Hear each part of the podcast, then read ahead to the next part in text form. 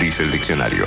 Tendencia, detender, propender, inclinación o propensión en las personas y en las cosas hacia ciertos fines. Pero los fines no siempre son ciertos, ni las inclinaciones adecuadas. Tendencia, detender, propender, inclinación o propensión en las personas y en las cosas hacia ciertos fines. El mañana nunca llega, pero las tendencias se manifiestan o inclinación o propensión en las personas y en las cosas hacia ciertos fines. Lo que mañana va a ser noticia y pasado simplemente olvido es una semilla, un germen de realidad que se manifiesta en las tendencias. Inclinación o propensión en las personas y en las cosas hacia ciertos fines. Tendencias. Las noticias del mañana.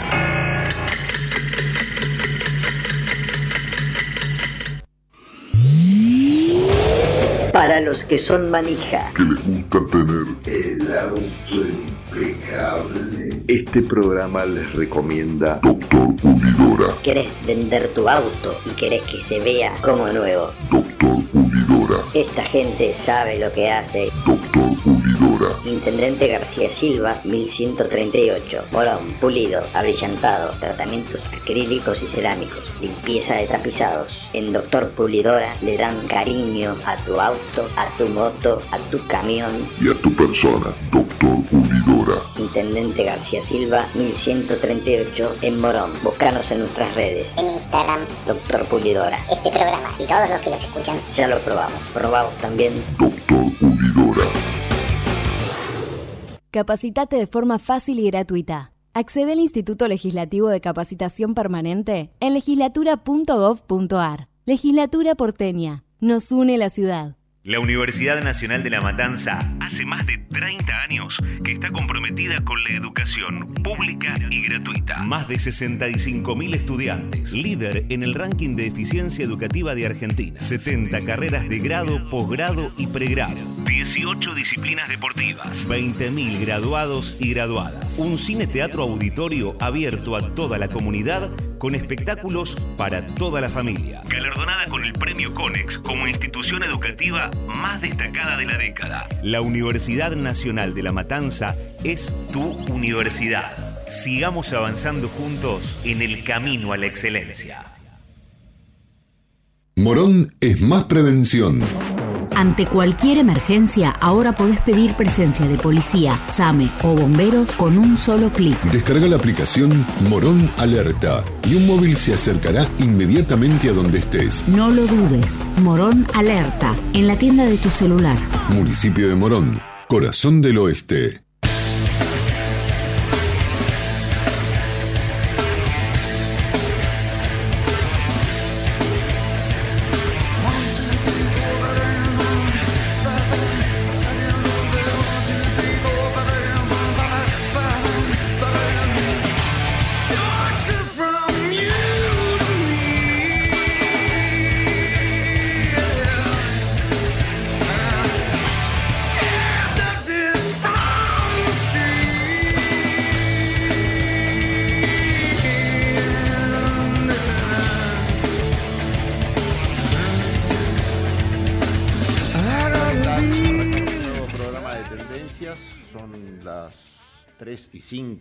En un- una tarde bastante lluviosa en la ciudad de Buenos Aires y fresca. No sé qué pasa con el monitor, Javi, que como que se, truló, pero no importa, no, pasa nada.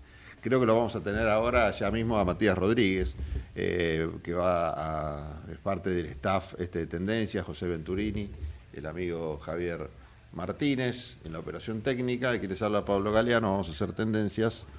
Este, y estamos transmitiendo también en vivo desde Instagram, tenemos nuestra cuenta ahí, Tendencias Radio, estamos acá en Ecomedios, que también tiene sus redes sociales, Ecomedios 1220 en Instagram, en fin, nos pueden ver o en vivo por Instagram o en vivo también por YouTube.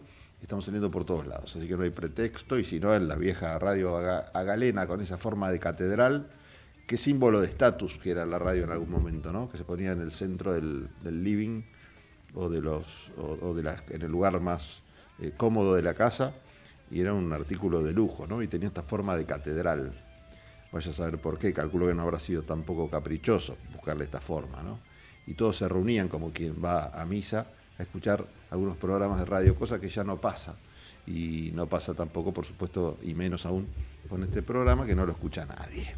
Bueno, vamos a estar hasta las 5 de la tarde. Hoy vamos a tener un, bastante, un programa bastante completo.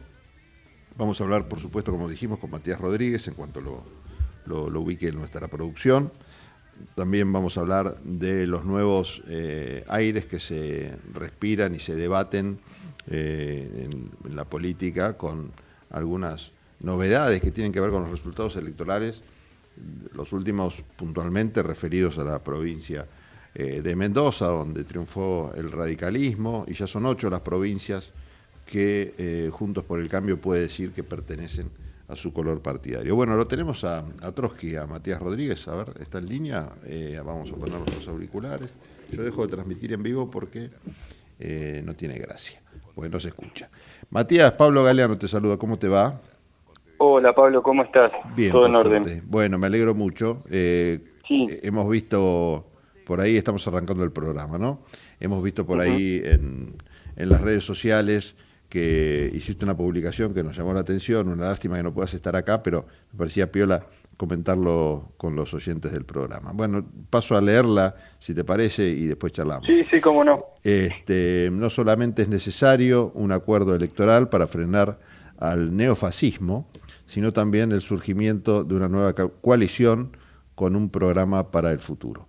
Bueno, eh, neofascismo, ¿te parece este, que es un calificativo que se ajusta a lo que está pasando con algunas propuestas? Me parece que se mención puntualmente a las de mi ley. Eh, ¿Por qué este calificativo? Sí, me, parece correcta porque hay un hay un temor a, a caracterizar eh, este proyecto como fascista por porque por temor a usar ese término livianamente, pero para mí no, no, hay que tenerle temor a eso y clarificar que hay conductas, eh, hechos y, palabras que son de tinte fascista y apuntan a eso, ¿no?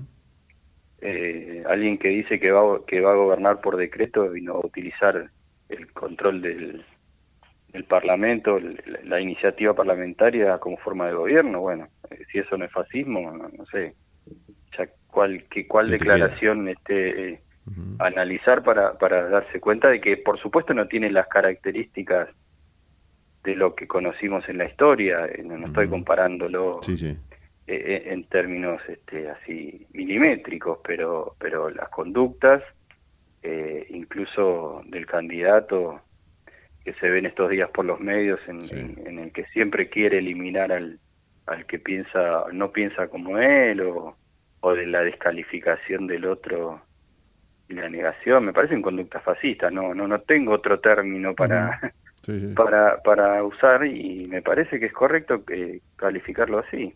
Por lo menos en esta etapa de en la que ha desarrollado su campaña digamos. Este, hablar sobre lo que haría si fuera gobierno no no tiene sentido. Hablemos de lo que de lo que hace y dice ahora Sí, sí, es interesante también ver cómo esos discursos eh, prenden en la sociedad y a veces eh, son también un factor de distracción con, supongo también en el marco de una campaña, eh, la intención de fijar agenda. Lo que uno se pregunta es hasta dónde esta estrategia le sirve a estos candidatos que usan justamente eso, ¿no? Cualquier declaración, sin, temor a nada, eh, y tampoco sin preocuparse si el contenido es correcto o no. Desde la dolarización hasta, hasta los españoles eh, fueron buenos los que conquistaron América de Marra, se han dicho muchas cosas desde la libertad avanza. Y la gran pregunta que me hago es si esto, eh, claramente esto los posiciona, pero lo que los posiciona en la agenda, ¿no? Todo el mundo hablando de esos temas, pero si esto les, les sirve o no y a veces parece como que no, no le entran las balas, ¿no? Y me hacía acordar también a, algunos dichos que ahora los volvemos a escuchar, de Trump, por ejemplo, o de Bolsonaro, que, mm. que uno piensa, piensa que son imposibles de, de, capitalizar, sin embargo, bueno, este, esta metáfora de no le entran las balas, o, o lo bien que caen esos discursos en ciertos sectores, no, no deja de asombrar. Eh, se repite eso, ¿no? Acá en esos, en esos discursos. ¿Es parte de una estrategia, calculás vos? Yo creo que ya, no, sé si es parte de una estrategia, creo que son las características de, de, este discurso que es global, por supuesto, mm. como decías bien vos, Trump y, y, Bolsonaro lo utilizaron, en Europa los neofascismos, como están caracterizados en la ciencia política, utilizan los mismos términos eh, y son contra todo aquello que eh, sea plural o democrático o, de puesta en valores ciudadanos, ¿no? Siempre, siempre los enemigos son los mismos. Los enemigos en términos de, su discurso, ¿no? ¿no? No creo en esa palabra, pero digo, ellos caracterizan eh, a sus contrincantes como enemigos y a partir de eso desparraman un discurso de odio que, que me parece, discurso de odio y violento sobre todo, ¿no? Eh, esto de la motosierra que parece pintoresco es este, altamente violento y, los que venimos eh, estudiando este tema hace mucho sabemos que eh, los símbolos y las palabras son tan fuertes como los hechos y muchas veces derivan en los hechos, ¿no? Este, así que no me parece inocente.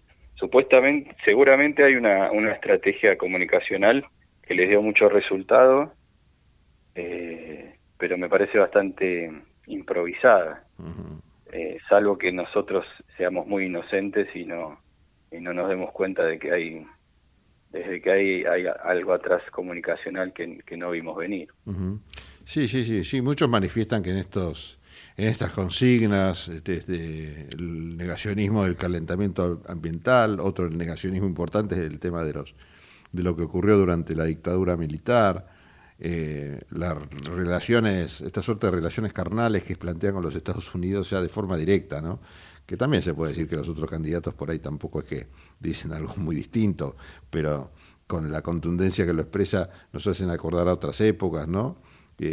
¿Qué hacer con la seguridad interna? Esta idea de que los militares se hagan cargo de la, de la seguridad interna, que en algún momento también Bullrich lo, deslizó, después, bueno, se, se, volvió, para atrás, pero como que no hay, no hay una dimensión de, de análisis a la hora de, pensar qué es lo que se va a decir, o justamente lo que falta es eso, pensar lo que se va a decir, se dice lo primero que, le viene a la cabeza, ¿no? Pero bueno. No, pero, pero Pablo, es, ese es el discurso eh, ya instalado, ¿no? Mm. mi ley no, no, no, no es nada novedoso. Eh, la, la, cuestión de, de, ir contra los feminismos, de negar el calentamiento global, de ir contra la prensa y decir que son todos este corruptos, son todas cosas que de novedad no tienen nada. Trump y Bolsonaro basaron sus, sus campañas en exactamente lo mismo. No, no es novedoso mi ley en eso, ni siquiera en su programa económico, el que todos ya vivimos en este país, ¿no? O sea, no, me parece que, bueno, me, calculo que es más el personaje, esto ya lo hemos analizado, pero eh, es más el personaje y su, y su su manera de comunicar esas ideas que pegó en un sector de la sociedad, eh, combinado con el hartazgo, pero, pero de novedad no tiene nada. Bueno, me quedo entonces con, otra vez, lo, voy a leer, con este, con este tuit, eh, que dice que no solamente es necesario un acuerdo electoral, después otro día podemos hablar de eso, y lo vamos a hablar hoy con algún invitado en el piso, viene, de hecho, el referente del radicalismo, Beto Moscardi, acá este, al piso, vamos a charlar con él sobre eso y algún documento que ha presentado un grupo de radicales, entre otros, este, preocupados y defendiendo algunas posiciones que tienen que ver con el llamamiento a, no votar ni a Bullrich ni a Milley, de quien estamos hablando, este, en las elecciones por este tema, ¿no? De, defender la democracia de alguna manera y no, no tirarse hacia la derecha. Este, este acuerdo electoral al que vos haces mención, con el objetivo de frenar el neofascismo, este, que es necesario esto, pero también vos agregas que es necesario también el surgimiento de una nueva coalición, con un programa para el futuro, por supuesto, después de esta coyuntura electoral, en la cual no hay mm. tiempo para, para, armar, para armar absolutamente nada, sino para hacer un voto a la defensiva, me parece.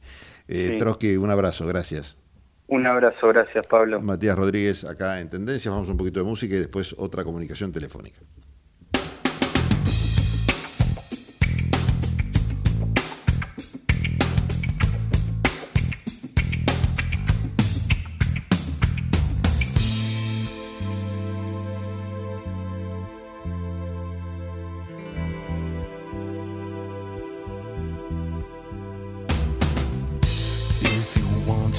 open the hole.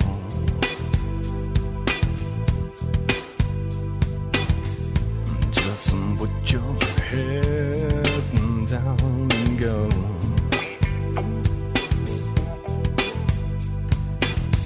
And step aside the piece of a circumstance.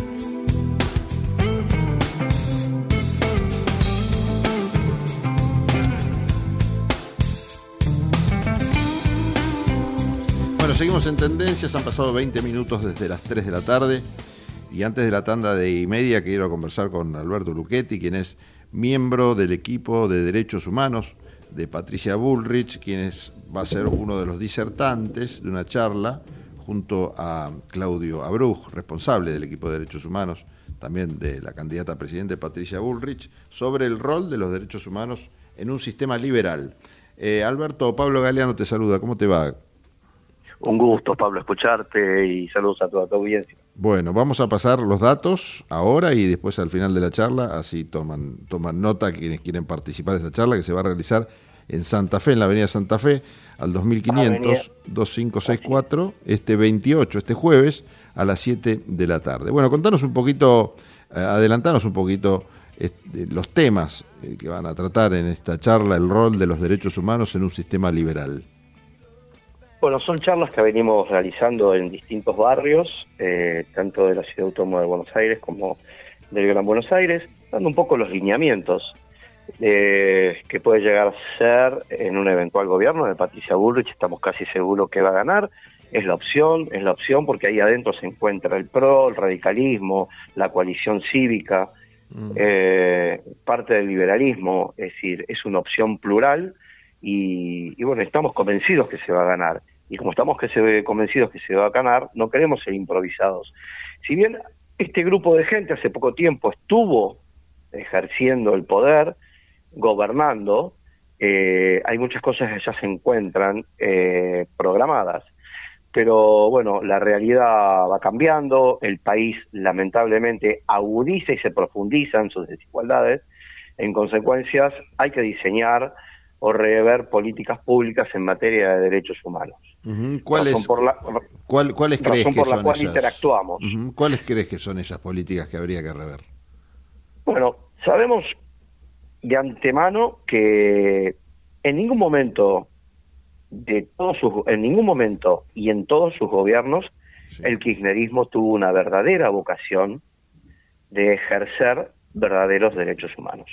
Y cuando digo, digo verdaderos derechos humanos, es aquellos derechos humanos que dice la Declaración Universal de Derechos Humanos, que sean universales, que sean iguales para todos, que son intransferibles, ¿no? que no, no, no pueden ser transables. Son todas características que hacen a los contenidos de las políticas de derechos humanos.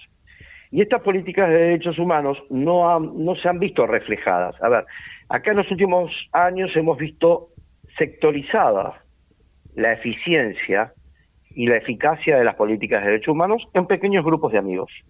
Es como, es como cuando habla un economista y habla de eh, capitalismo de amigos. Bueno, nosotros desde el punto de vista de los derechos humanos decimos, acá hay derechos humanos para un grupo de amigos, pero ya de por sí falla, porque si hablamos de un grupo de amigos, perdemos la universalidad y la igualdad, que son dos características primordiales que debe tener cualquier política de derechos humanos. ¿A quién, quién queda fuera en esta lógica que vos definís así? ¿Quién queda afuera? Claro, porque decís que es para un grupo. ¿Qué, qué- ¿Para qué grupo no? Ah, ¿para qué grupo no? No, quedó la mayoría de la sociedad argentina fuera de esto, de, de estas políticas de derechos humanos.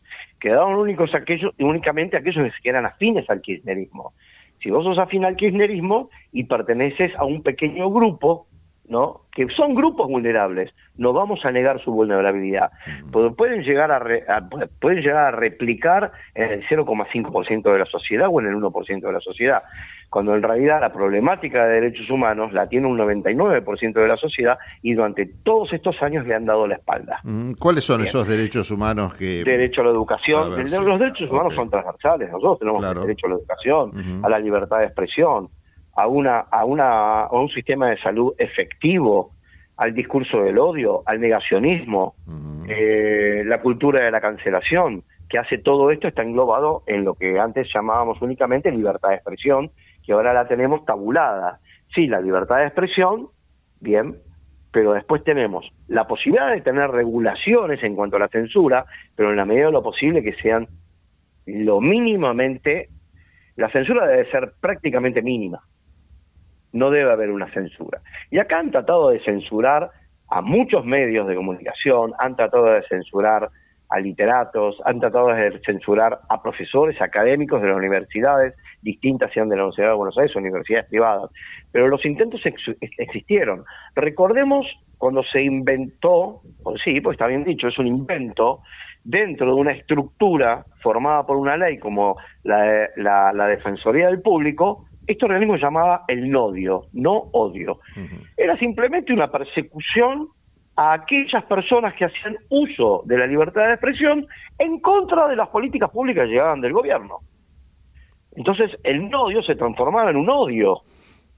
¿Estamos de acuerdo? No, sí, totalmente. Yo creo que cualquier regulación, eh, por mínima que sea en materia de, de- de libertad de expresión, libertad de prensa, es contraria al espíritu de la democracia. Yo creo que eh, ni ni mínima, como dijiste vos. Yo creo que al revés, soy más extremista. Ni mínima censura. Ni mínima. Bueno, vos sabés, como, como buen periodista tenemos la opinión con el sentido número 5, que es un marco que regula bastante bien la libertad de expresión en América, en el sistema interamericano de derechos humanos, y habla de algunas excepciones siempre y cuando esté el principio de razonabilidad presente. Sí, claro, decir- cuando también vulneras otros derechos, eh, ejerciendo este, este derecho de una forma abusiva, claro, totalmente. Exactamente. Eh, pero bueno, y, y todo esto que yo sé y que estamos hablando, yo se lo agradezco a mi partido del cual provengo, me formé desde los 17 años, que es el radicalismo, y por eso me encuentro en este espacio. ¿Estamos de acuerdo? El radicalismo es parte de Juntos por el Cambio. Y Juntos por el Cambio actualmente, eh, como resultado de unos pasos, la lleva Patricia Bullrich. Y ahí estamos trabajando. Después te decía, el discurso del odio. Y bueno, un, seno- un señor que automáticamente se muestra con una motosierra en la mano y te destruye, ¿no? Eh, la, eh, el dibujo de una escuela pública. Te plantea te pone un voucher claro, sí, te- sí, y, sí. y te pone un voucher como si fuera un luncheon ticket cuando nosotros éramos chicos y nos pagaban con luncheon tickets, ¿no? Y no con papel moneda. Y te destruye también, en la medida de lo posible, te dice, y bueno, y también te voy a destruir, qué sé yo, aguas argentinas, y también te voy a destruir, eh, con la justicia no se mete mucho. Sí, es ¿Se han dado cuenta? Sí, sí. Se han dado cuenta que no se meten y dicen, no, que la justicia es su trabajo, a su papel. Hay- bueno, sí, lo mismo de- respeto de- con, los, sin- con sindicatos, con los sindicatos tampoco. Se dio cuenta que algunas castas son funcionales. ¿no? Correcto. Y el otro día en una, en una convención en, en la Universidad de Buenos Aires yo decía, por favor, que este hombre defina casta. Claro. Y a partir de ahí vamos a entender sus políticas públicas. Pero bueno, no, no, no perdamos el tiempo en, en- el fascismo, en el neofascismo y hablemos sobre lo que nosotros le queremos proponer a la sociedad. Después la cultura de la cancelación, también muy bien practicada por el kirchnerismo y por mi ley. Bien, no me gusta lo que decís, no me cae simpático lo que decís, me juega en contra lo que decís, te cancelo. Rápidamente te cancelo por las redes sociales, por los medios de comunicación por los cuales yo tengo poder de influencia, ¿no? O que me respetan o, o- o que tengo, digamos, a ver, son, son muy hipócritas. Las personas que realmente utilizan la, la cancelación es callar voces. Y en una democracia no podemos tener voces calladas, todo lo contrario. Una de las características de la democracia es escuchar a las minorías. Y por eso el Parlamento es tan importante, porque en el Parlamento discuten todos los representantes del pueblo, mayorías, minorías. Pueden salir las cuestiones por consenso o pueden salir por mayoría, pero fueron discutidas, se escucharon. Al- Alberto, eh, por último te pregunto algo que me llamó la atención del discurso de Patricia Bullrich cuando festejaba junto a Maxi Puyaro en Santa Fe el triunfo de Juntos por el Cambio o del radicalismo en esa provincia hace un par de domingos. Eh, tuvo frases bastante duras que quizás en el público santafesino cayeron bien porque es bastante antiperonista, pero que en general tiene una fuerza y una contundencia que al ser después difundida en otros sectores y, por las redes y, viralizadas, bueno, toman otra dimensión, ¿no? O por ahí toman la dimensión real que tienen las cosas. Cuando habló de destruir al, al kirchnerismo. Eh, esto ustedes como radicales, ¿no? que tienen quizás otra formación, otra cultura, sobre todo en materia de, de derechos humanos, eh, ¿les hace tanto ruido como les hace ruido que Néstor Kirchner diga que Alfonsín no hizo nada en materia de derechos humanos? ¿Y, y cómo eh, resolvés, en todo caso, si es que te genera algún ruido, esa suerte de contradicción? Bien, empecé- te voy a empezar por la segunda, Pablo. Es muy hiriente lo que dicen estos. Que ahí tenés un ejemplo de la cancelación. Se está cancelando Una al verdadero. Otra, otra negación, ¿no? Ellos que, que es dicen- negacionista. es negacionista. Exacto. Es negacionismo y al mismo tiempo te cancela. Sí, tal cual. Bien. Eh, es negar al que realmente y verdaderamente salió a buscar a los leones a la selva, metafóricamente. ¿Qué te quiero decir? Primero, tuvimos un trabajo extraordinario que fue de la CONADEP. Y el doctor Alfonsín, contra, en la campaña se, se comprometió a llevar adelante el juicio de verdad, justicia, castigo, memoria y no repetición. Y en, y en el mundo entero, vengo hace pocos días de Berlín, somos reconocidos por esto que hizo Raúl Alfonsín. Tuvimos tres juicios anteriores en el mundo que fueron nulificados porque todos tenían alguna nulidad, o porque los jueces no eran del lugar y los pusieron tribunales especiales, o porque los códigos no eran del lugar donde se cometieron los hechos, es decir, por una o porque el lugar donde se hizo juicio era en el país de al lado porque tenían miedo de hacerlo en el país donde se cometieron los, los hechos atroces y aberrantes, como en África, en Ruanda. Entonces, Raúl Alfonsín hizo perfecto ese juicio. No solo lo hizo perfecto, al punto tal que después vino el peronismo, que lo que no había logrado con Luder y en la campaña que era el pacto cívico-militar, lo logra con Menem, porque ¿quién, quién, quién, les quién, ¿quién les dio la libertad definitiva a los militares en aquel momento? Carlos Saúl Menem, ¿o no? Sí. ¿No hubo un indulto? Porque vos sabés, Pablo, vos y yo estamos crecidos, ¿no? no somos, no somos grandes, viejos son los trapos, decía mi abuela, no somos tan grandes, pero estamos crecidos. Las generaciones abajo van pasando como agua bajo el puente y no conocen bien la historia o no se las cuentan bien la historia.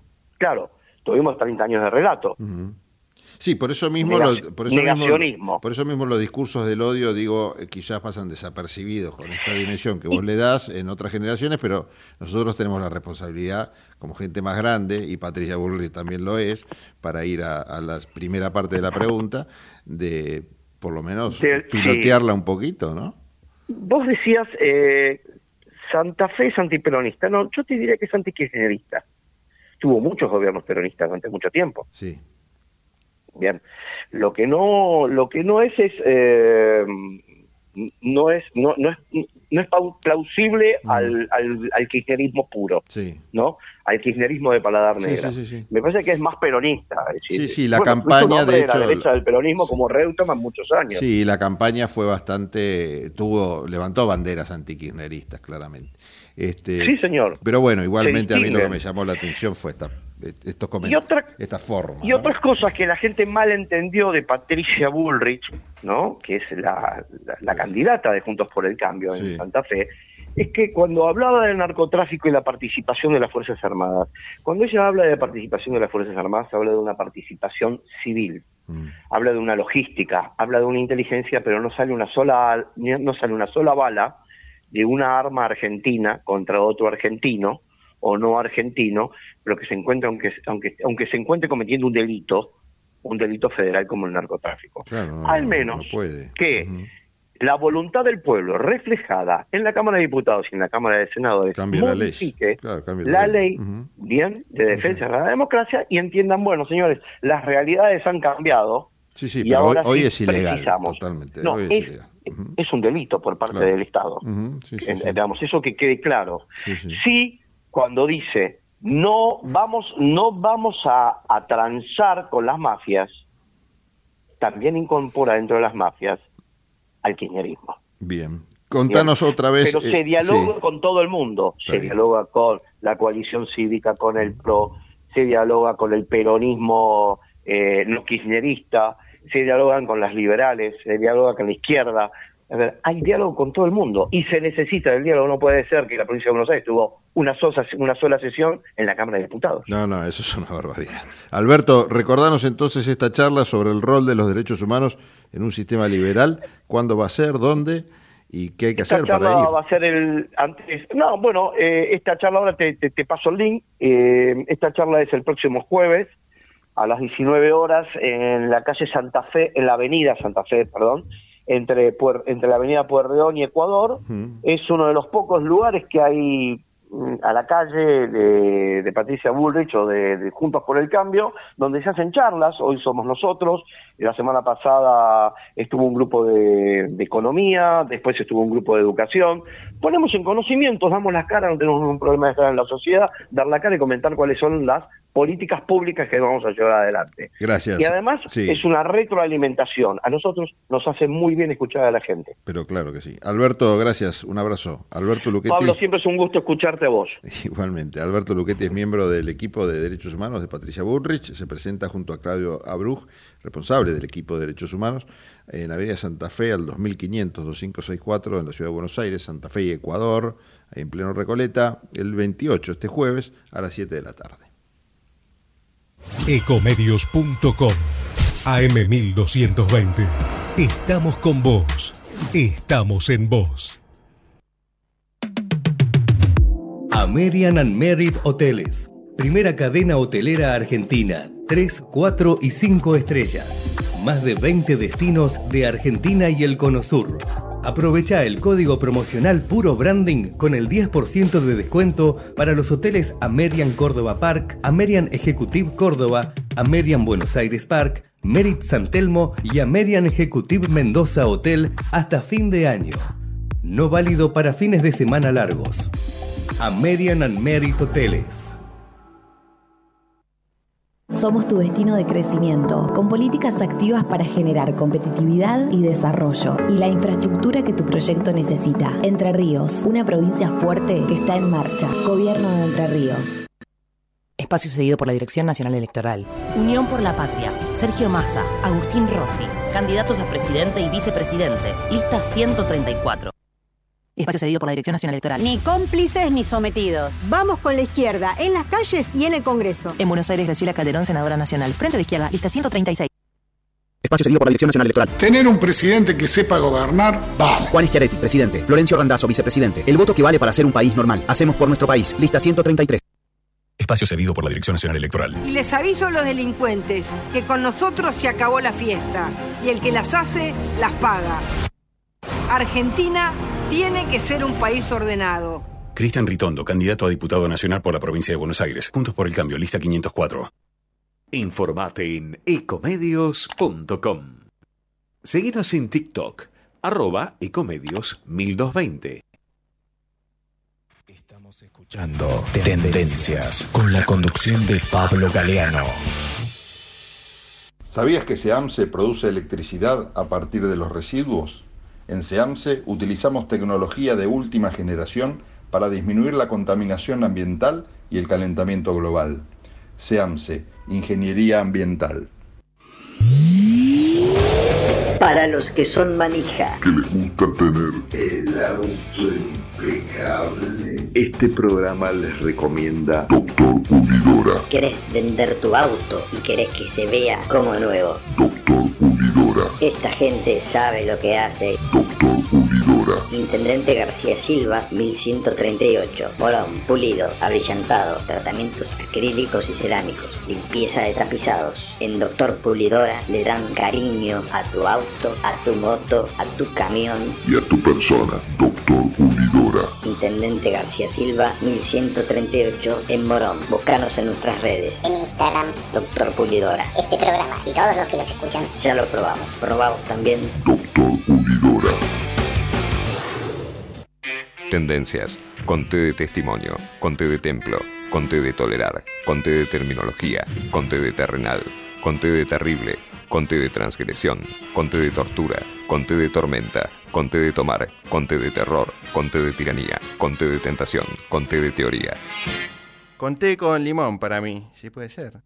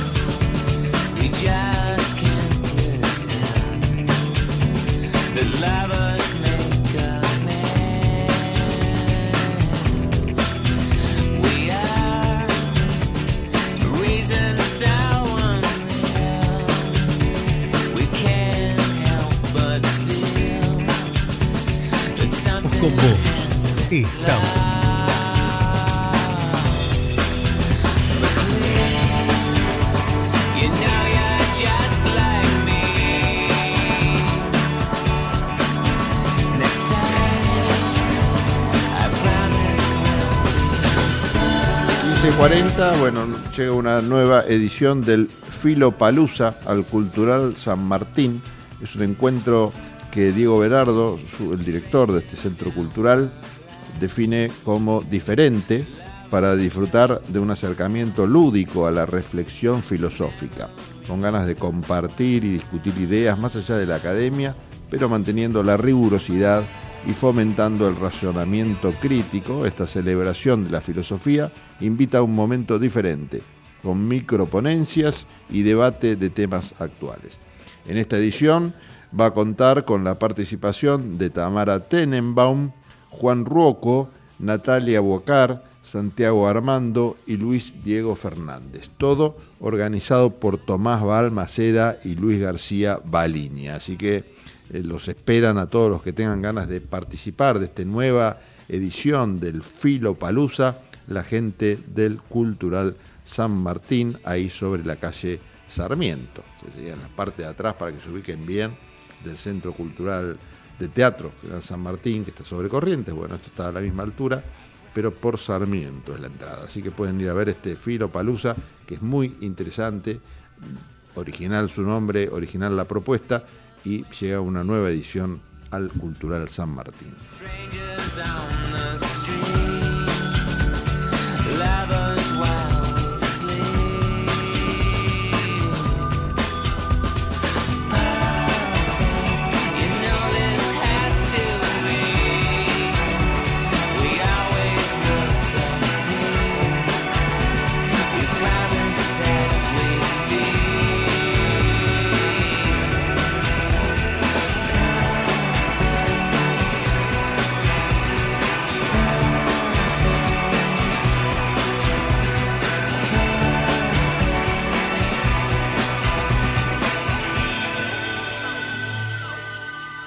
Tendencias. Conté de testimonio. Conté de templo. Conté de tolerar. Conté de terminología. Conté de terrenal. Conté de terrible. Conté de transgresión. Conté de tortura. Conté de tormenta. Conté de tomar. Conté de terror. Conté de tiranía. Conté de tentación. Conté de teoría. Conté con limón para mí, si puede ser.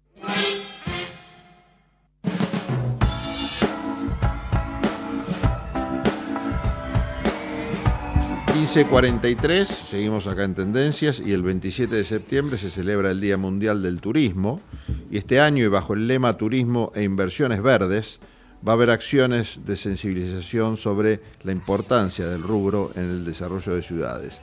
En este sentido nos llega información desde la ciudad de Rosario que está proponiendo una serie de actividades para que rosarinos, rosarinas y por supuesto visitantes de todos lados puedan disfrutar a lo largo del día basándose un poco en este concepto, en esta idea. ¿no? La mayoría son gratuitas, tienen cupo limitado, eso sí, mientras que otras van a tener también sorteos para poder acceder a las entradas, que igualmente son de un costo bastante accesible.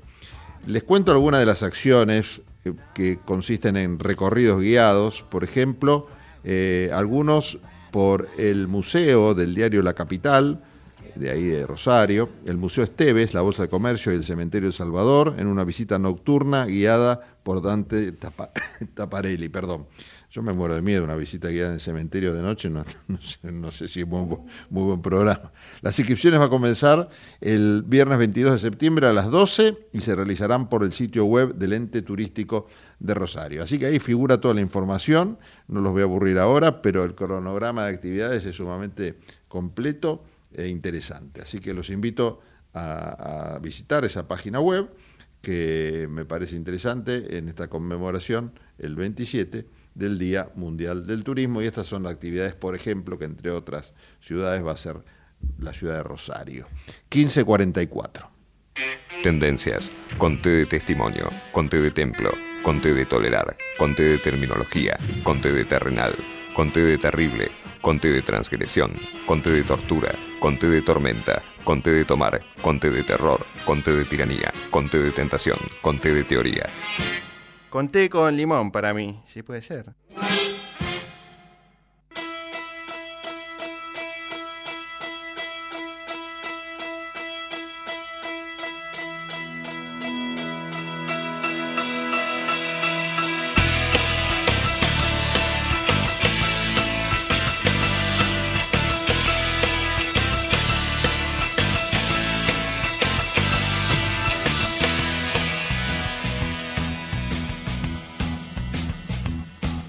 Seguimos en Tendencias, estamos comunicados con María Rosa Dabañino, especialista en temas ambientales, referente también de Republicanos Unidos en la ciudad de Buenos Aires. María Rosa, ¿qué tal? Pablo Galeano te saluda. Como siempre, a través tuyo saludo a toda la audiencia que nos sigue los martes. Bueno, creo que el tema obligado de análisis son las elecciones que tuvieron lugar en Mendoza este fin de semana, cuyo resultado posicionaron a Cornejo como el gobernador electo de la provincia. Bueno, ¿qué análisis haces de este proceso? Bueno, realmente es una provincia que se veía venir este resultado. No olvidemos que el, candidato a vicepresidente es Luis Petri, que es un hombre mendocino, ¿no es cierto? Y realmente las urnas hablaron Eh, 10 puntos de diferencia es un- una diferencia muy fuerte y con un, un frente de todos este, en un tercer lugar muy lejos. Una provincia muy especial porque desde el punto de vista de gobernabilidad los gobernadores no pueden ser reelectos y no hay segunda vuelta. Es la octava provincia que va a ser gobernada durante la próxima gestión por Juntos por el Cambio. Esto, como lo venimos comentando con vos también, condiciona o marca cómo va a ser el país en el próximo gobierno, ¿no? Exactamente, somos un país federal.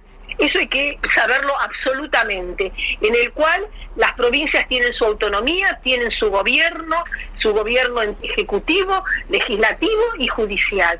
Y todo eso hace que la octava provincia, gobernada por Juntos por el Cambio, va a marcar un mapa de gobernabilidad muy decisivo, en el cual no importa el color la persona que va a eh, ganar la presidencia, sino el hecho de que va a tener que sentarse a hablar con gobernadores de distintas fracciones, pero muy especialmente ocho provincias, como vos decís, desde el punto de vista que tienen una trascendencia muy importante. Claro, sí, porque algunas son importantes en cuanto a su población y otras por la implicancia política que tiene que haya perdido, por ejemplo, después de muchos años, el caso Chaco es uno claro, el peronismo. Bueno, te habla de un, de un cambio, ¿no? De un cambio por lo menos de tendencia del voto de la gente. ¿Cuáles crees que deberían ser los ejes, además del federalismo que vos bien mencionás, que podría encarar un próximo gobierno, sea del color que sea? Bueno, eh, realmente es un, un, un gran desafío el que va a haber. Eh, hay que sentarse y establecer, como vos dijiste, ejes. Eh, hay que hablar de un eje que es la matriz energética del país. Hay que hablar de un eje que tiene que ser la educación en el país. Hay Sí. que hablar de un eje que tiene que ser la salud en el país. Mm. Eso tienen que ser políticas en las cuales hay que sentarse, hay que hablar y hay que consensuar, porque eso es lo que le va a dar la legitimidad, lo que le va a dar el futuro al próximo presidente que asuma. María Rosa, muchísimas gracias por este contacto. Bueno, un cariño y hasta la próxima semana, Pablo. María Rosa Davanino, referente de Republicanos Unidos y también especialista en temas ambientales, estuvo con nosotros aquí en Tendencias. Estamos escuchando Tendencias con la conducción de Pablo Galeano.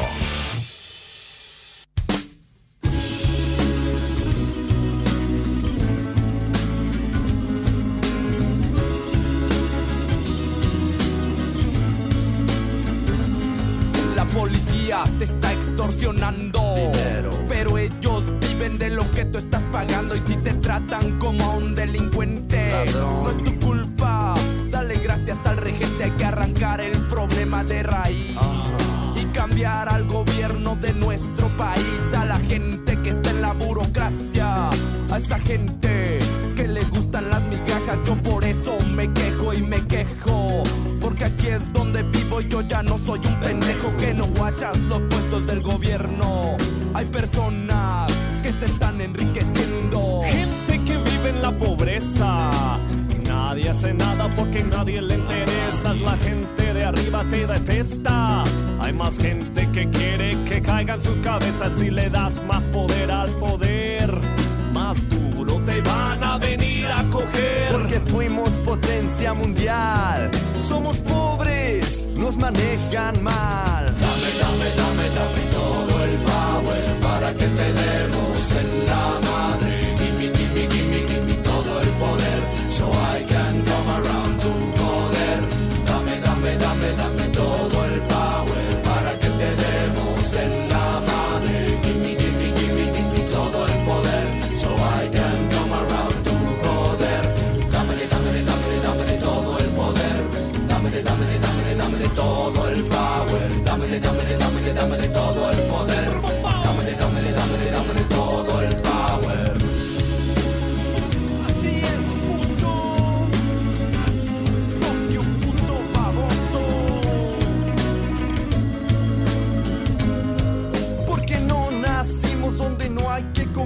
hay por qué preguntarnos cómo le vamos a hacer. Si nos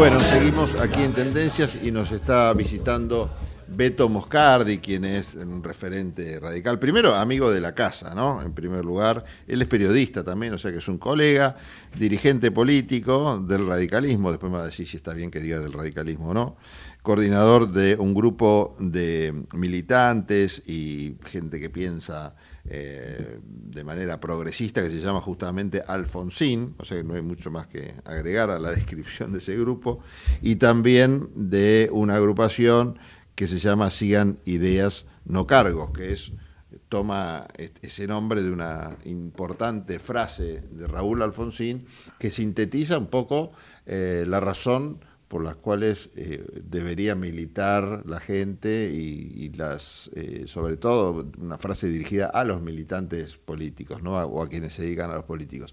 Yo te voy a contar una anécdota, Beto, Ajá. que me vino ahora a la cabeza con este tema de sigan este, ideas, no cargos.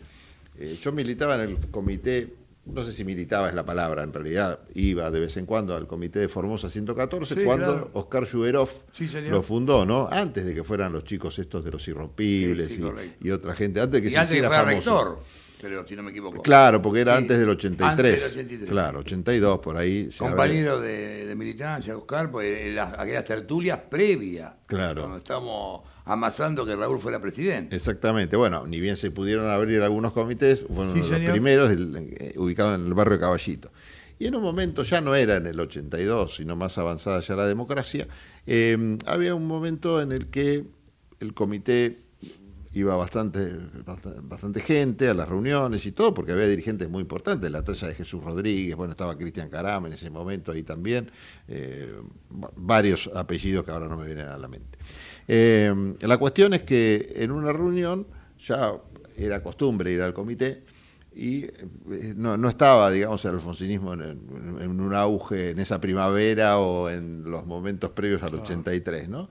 Y entonces eh, él nos pregunta a todos y todos tuvimos que responder para qué militábamos. Y fue muy interesante porque Ah. estaba la persona que no sabía qué responder, porque realmente iba al comité por costumbre, y estaba quien retomaba esta, esto, ¿no? De los ideales, de los, val- de los valores. Y de alguna manera logró con esa pregunta o con ese disparador eh, que volviéramos todos a militar otra vez con ganas, en ese caso en el comité de, de Caballito. ¿Cómo está la militancia hoy? Te llevo del 80 y Sí, pico es- al 2023. Bueno, diríamos que todo ha decaído bastante en términos de la militancia en general. Eh, pero este sigan ideas no cargo. Vos sabés que eh, Raúl tenía una frase de sigan ideas no, no hombres, ¿no? Y hablando con Ricardo Alfonsín, de acá a Madrid, por teléfono, él me dice que él acuñó, yo no sabía, yo la puse porque me pareció interesante, porque dice ya papá había fallecido y ya no, ya no, no vivió la etapa tan mercenaria. Tenés razón, yo dije, yo dije la frase de Alfonsín, no, Alfonsín era sigan Sí, ideas, no hombres. no, pero claro, él lo decía por él, aunque yo, y, me retaba cuando Y decía- Ricardo la cambia, claro. No, pero ¿por Mm. qué? Porque papá dice, no vivió la etapa tan, tan mercantilista. Como digo yo, hay mucho mar- marxismo, pero digo, no se asusten, groucho marxismo. Yo tengo estos principios, si no le gusta, tengo estos otros. Parece que mudan, bueno, basta con una de las candidatas hoy, para mí, Patricia Burri es una saltimbanqui de la política, basta con recorrer su espinel de montonero, hacer poco menos que, casi posiciones de servicio de inteligencia. O sea, quiero decirlo así crudamente. Entonces, eh, un poco tiene que ver con eso, tiene que ver con la sigan idea, y quizás fue hecha esta corriente, ¿sabes para qué, Pablo? No, para hacer un mojón para los que vienen, para los jóvenes, para esto. Yo tengo una edad bastante avanzada, me parece que no es la búsqueda quizás del cargo, pero si uno piensa en ideas, quizás, y no quiere decir esto que denostemos los cargos, porque los cargos te dan operatividad para llevar la política adelante.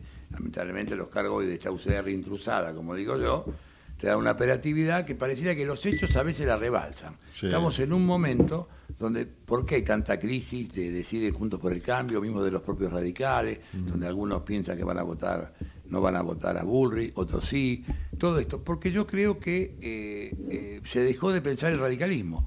Yo acepto que vos me digas el radicalismo, porque el radicalismo es una idea, son los próceres, es un ideario, es una historia. Yo mancillaron, yo lo sigo sosteniendo. El acuerdo de Gualeguaychú, vos lo sabés, Pablo, lo hemos hablado en privado, mancilló todo eso. Lo mancilló. ¿Qué Quedaron- quiere decir que la UCR está intrusada? Quiere decir que hoy la UCR es una UCR donde el, el ideario radical, que era la causa contra el régimen, es socia del régimen.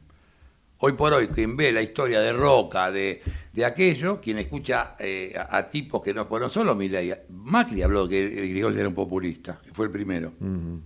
Ahí está, coincidencias de ese juego que hace Macri hoy por estar por encima, porque en el fondo quiere jugar a ganador, que no sea masa, por supuesto. Si no, ahí perdió, perdió muy mal. Pero en esa realidad que él sobrevuele, que todos de alguna manera, está la sensación térmica del siguiente, juegan la do- eh, pone los huevos en las dos canastas, como la reina Victoria, ¿no? Que nadie sabe que eso de la reina Victoria. A ver cómo es eso. Y como los ingleses, que ponen los huevos en- en- en distintas canastas, como diciendo, si sale esta, sorteado, Ah, sí, por sí, así. sí. Entonces, eso de la reina Victoria. Pero por a ver cómo es la anécdota de la reina no, Victoria. la reina Victoria, ante determinada circunstancia política que tocaba, la reina en Inglaterra, bueno, la reina Victoria te diría que era una, un preponderante, jugaba un rol importante, bueno, mismo en su lucha con los demás, con Gales, con... Entonces hizo un juego político, un juego que tiene que ver con una estrategia de, de- de- de guerra, porque ahí había batallas y demás, que dijo, bueno, vamos a hacer esto. Entonces apostó a dos lugares justamente para decir gané. O sea, en el fondo ganaba de alguna manera. Siempre. Por eso digo, con Massa perdería mal, en el caso de Macri. Pero fíjate que él también vilipendió a Irigoyen diciendo que era populista. Entonces lo que no puedo aceptar. El juez dijo, esta democracia no sirve para nada. ¿Cómo puede ser? Igual podía ser un tipo... La UCR está dentro de una cosa. La UCR, la UCR parece... el- fíjate vos que le quitaron la espiga, el martillo. Tiene un significado eso. Eso es trabajo, eso es inteligencia, eso es eh, pos- eh, futuro. Todo eso tiene que ver. Se lo sacaron. Hicieron una cosa que yo digo, algunos dicen que parece una tapita de Coca-Cola. Yo digo que parece una propaganda de Gulf. Te referís al, al logo. Al, al ¿no? logo, UCR parece Gulf, ¿viste? Dice Gulf, nada más que poner naranja en vez de colorado y te queda. Entonces, eh, quizás en esto, lo digo ahora, porque ahora hay muchos, algunos dicen se lavan la cara, hay muchos que están volviendo a la fuente, lamentablemente por, por producto de las circunstancias. Si la UCR hoy tendría un candidato a presidente y esté para ganar, aunque no fueran las ideas. Raúl dijo, Raúl Alfonsín dijo una cosa muy clara. Raúl Alfonsín dijo, eh, perderemos elecciones, pero no seremos de derecha. Sí, sí, claro. Después es- dijo, el es- límite es Macri. O sea, yo creo que... Eso a veces está registrado, Es sí. una referencia... eh, yo sí, cuando digo soy alfonsinista, pero la UCR que significó Raúl Alfonsín es volver a la UCR mayoritaria. En un rato seguimos conversando de esto y nos metemos también a hablar de esa, de esa UCR y cuál es la UCR de ahora un poco. Eh, porque ahora tenemos la tanda y aparte hay que cumplir también con el horario porque están, viste, las tandas de la Ah, propaganda claro. No, no, política. totalmente, totalmente. Así que en un ratito seguimos conversando con vos. Bárbaro. Gracias, Pablo. Beto Moscardi, que nos mandaste un documento muy interesante que me lo comentaste en un rato nomás. Desde Buenos Aires, transmite LRI 224, AM 1220, Ecomedios. Hoy podemos decir orgullosos que en Vicente López tenemos las escuelas municipales más modernas y tecnológicas de Argentina. No para ganarle a nadie, para que ganen los chicos. Vivamos Vicente López. Somos tu destino de crecimiento, con políticas activas para generar competitividad y desarrollo y la infraestructura que tu proyecto necesita. Entre Ríos, una provincia fuerte que está en marcha. Gobierno de Entre Ríos. ¿Sabías que para producir una tonelada de papel se talan 15 árboles? AISA te invita a sumarte a EcoAISA, un programa que busca conseguir un impacto positivo en el medio ambiente reduciendo el consumo de papel y que además recompensa tus interacciones digitales con descuentos y beneficios. Participar es muy fácil. Adherite al servicio de factura digital a través de la oficina virtual desde la página web o la app de AISA y comenzá a disfrutar de múltiples beneficios en supermercados, farmacias, entretenimientos, indumentaria y muchas cosas más. Si además te adherís a débito automático y te descargas la app, accedes a más beneficios especiales. Ingresá a www.aisa.com.ar barra eco-aisa y forma parte. Espacio cedido por la Dirección Nacional Electoral. Unión por la Patria. Sergio Massa. Agustín Rossi. Candidatos a presidente y vicepresidente. Lista 134. Espacio cedido por la Dirección Nacional Electoral. En Buenos Aires, Castillo, Lotauer, Pitrola y Lancete diputados. Miriam Bregman presidenta. Frente de Izquierda, lista 136. Espacio cedido por la Dirección Nacional Electoral. Tener un presidente que sepa gobernar, vale. Argentina no tiene un problema de ideología, tiene un problema de mala gestión de su gobierno. Vayamos hacia un país normal. Juan Schiaretti, presidente. Florencio Randazzo, vicepresidente. El voto que vale para ser un país normal. Hacemos por nuestro país. Lista 133.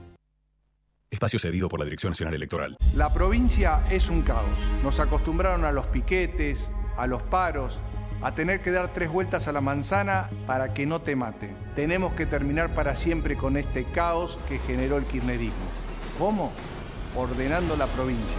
Con Patricia Bullrich y nuestro equipo, los chicos en las aulas todos los días.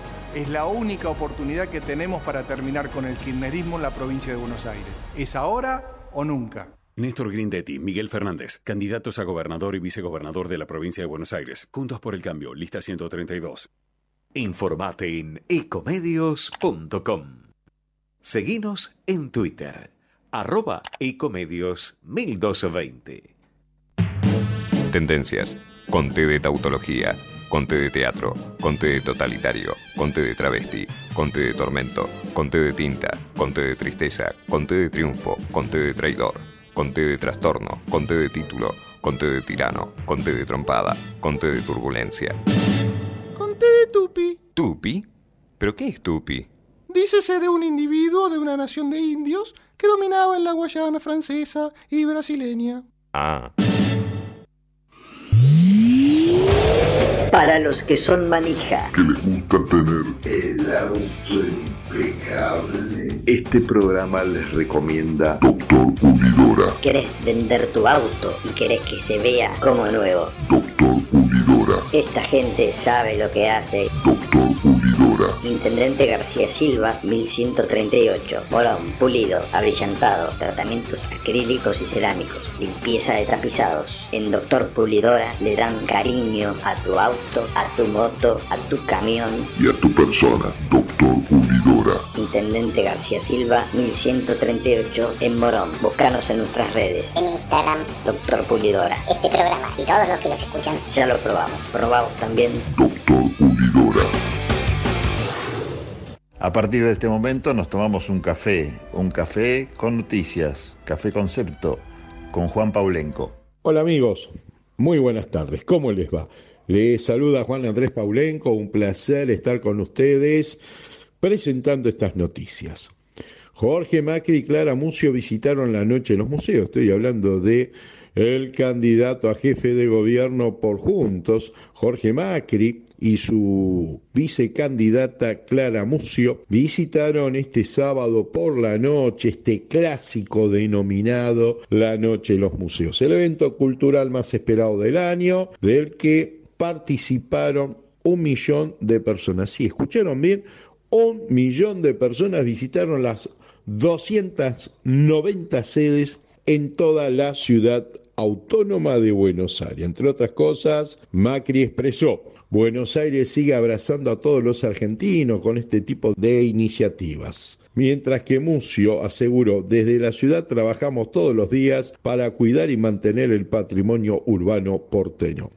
Verano en la costa, alquileres dolarizados con fuerte aumento. La costa argentina se prepara para la temporada de verano 2023-2024, aunque las expectativas están ancladas en el clima electoral, la inflación y cómo va a estar el dólar. Entre otras cosas, en este panorama que hemos preparado, podemos decir que amén de la costa también eh, otro clásico va a ser Patagonia, Córdoba y Mendoza. Por ejemplo, costa atlántica, balnearios como Cariló y Pinamar, la mayoría de los alquileres van a estar dolarizados.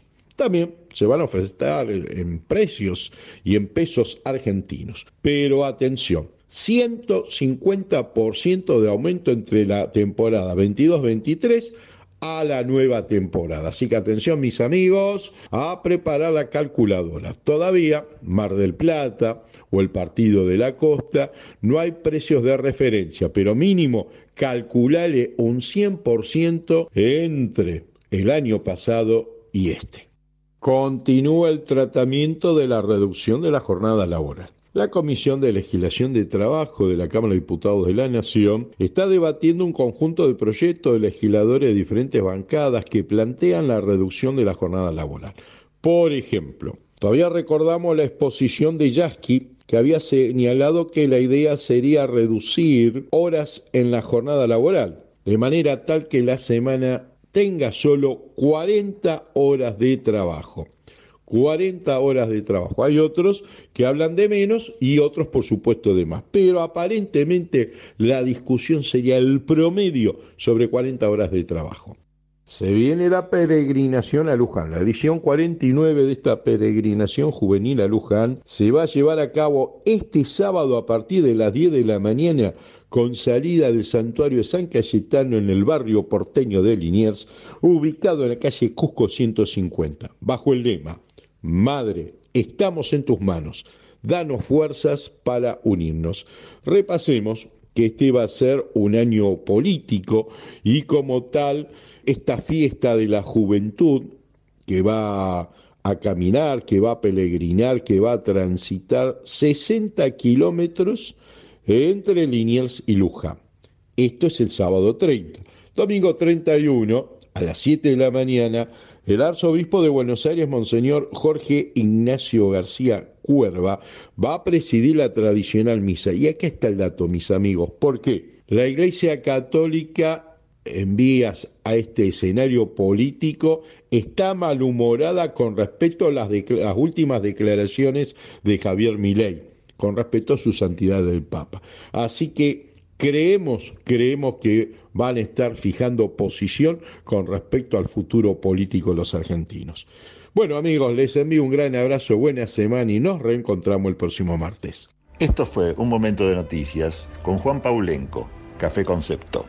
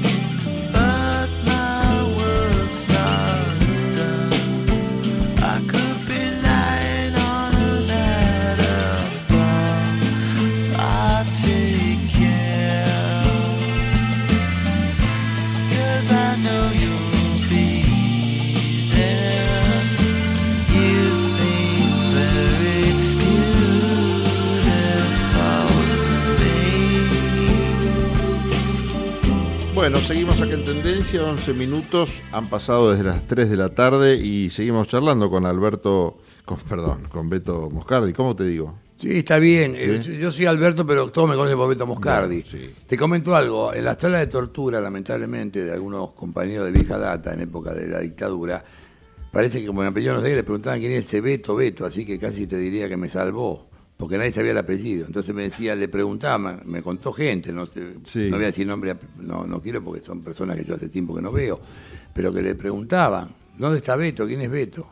El no saber el apellido era como, uno puede decir lo que sabe, pero nunca no puede decir lo que no sabe. ¿Y qué hacías en esa época vos? Y yo ya militaba, no, yo militaba en la Franja Morada, soy cofundador de la Franja Morada Derecho, ya por los 70, 71, y, y después bajé al barrio, a Vicente López, que teníamos una agrupación, Frontón Florida 1890, donde había otros dirigentes, eh, allá eh, estoy hablando en la cuando estaba la democracia de Cámpora, la primera Sí. etapa de Cámpora, después Sí, vino sí. Perón y todo eso, después vino, no, no, y hasta tuvimos que salir corriendo un día de arquitectura, estamos del de ahí de está exacta de arquitectura, porque la AAA con gente ya estaba, reinaba y, y vaya a saber cómo, vaya a ver cómo reinaba, pensá que vos que después fue utilizado como grupo de tareas por los militares, la AAA. La AAA fue como el avance de lo que fue después la dictadura, con desaparecidos, con muertos, con todo eso. Sí. Entonces, de aquella época, por supuesto, era como, había gente que estaba en una agenda, eso es verdad. y se- ¿Vos viste? Se lo llevaban. Sí, sí, vos viste, habla- hablaste de Franja Morada,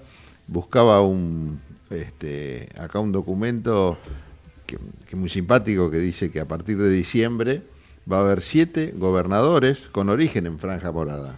Gustavo Valdés en Corrientes, Gerardo Zamora en Santiago de Estero, y Carlos Adir en Jujuy, Claudio Poggi en Santa Fe, Maxi Puyaro en Santa Fe, eh, Claudio perdón, Poggi. Claudio Poggi en San Luis. Ah, sí, sí. Leandro Esdero en Chaco y Cornejo que ganó ahora el, el Sí, sí, domingo bueno. de, Córdoba, de- El de Mendoza. nombraste, yo diría que, bueno. Bueno, ¿qué- pero son, no dejan de, No, de no tener deja de su origen su origen, porque la Franja Morada fue evidentemente una corriente unitaria muy importante, llegó a ser a presidir a presidir con Freddy Storani. El primero que presidió fue después fue Marcelo Stubrin, como éramos aliados del MNR, eh, Movimiento de la Ciudad Reformista, que era lo que, bueno, un poco diluido en Santa Fe, que era el Partido Socialista Popular, que en ese momento estaba Esteves Buero, que luego lo tuvo Wiener, Lipsi, digo, de los que ya no están hoy. Bueno, gran amigo de Alfonsín, ¿no? Sí, este bueno gran amigo de Alfonsín y también estaba en esa época fue el- en el 71 presidió Jaimovich, que realmente murió en un accidente en un, en un, en un gomón o algo por el estilo, Ernesto Jaimovich, un gran cuadro que hubiera sido, a la par de, de, de este Buero, Eh, y secretario general fue Marcelo Stubrin. En el 72 asume Miguel Godoy, de Entre Ríos, y secretario general eh, en dictadura, porque estamos hablando de dictadura, ya era la de la NUCE, en el 71 eh, también estaba, pero bueno, había nacido en el 70. El- y en el 73, Federico Storani, Freddy Storani, eh, asume como presidente de, de- de- Mm. eh, ya. Sí, y se ganó el centro de ingeniería, pero que era, había- en el centro se había dividido la RR, de lo que después se llamó la coordinada a nivel juventud, la franja y la franja de la RR gana ingeniería con Miguel Ponce. ¿Cómo ves estos, eh, estos triunfos del radicalismo, que claramente son triunfos radicales, ¿no? Porque el PRO tiene bastante poca incidencia. en Sí, Santa bueno, Fe, digamos que algunas, algunas diferencias, algunas peculiaridades. Yo creo que San Luis, los hermanos Rodríguez se dividieron, si no Pochi no hubiera sido nunca, digamos, es sui generis. Yo no, no digo que no ha sido la franja, porque todo, algunos pasan por la. Tetaz dice que de la franja, la verdad que a mí me parece. en fin. Martín Tetaz. Martín Tetaz. sí, y sí. Cornejo dice que de la franja, y las posiciones de Cornejo. Cornejo dice después que, que el populismo, y él estuvo al lado de Cobo haciéndole de amanuense a, a Kirchner, lo vi yo, no me lo contó nadie. No, no, pero bueno, Cornejo fue uno de los ideólogos de la, eh, ¿cómo se llamaba? La concertación, no. Concertación plural, concertación Claro, plural. Bueno, plural, sí, él fue. llevó a él Cobos estaba, a la él vicepresidencia. estaba con Cobo y él estaba ahí, por eso digo, pero después habla de populismo. Entonces, porque no era populista cuando él estaba. Y el, po- o sea, el populismo que tiene que ver con esto de Irigoyen, el documento que, que vos hablas, por eso no, es, no es casualidad que lo noté. Y después, eh, sí, No, pareciera- la- la- Puliano sí, Puliano es un discípulo por Sí. lo cual Changui Cáceres, en Santa Fe, donde fue fuerte. Pero vuelvo a repetir, yo estaba pensando cómo explicar esto.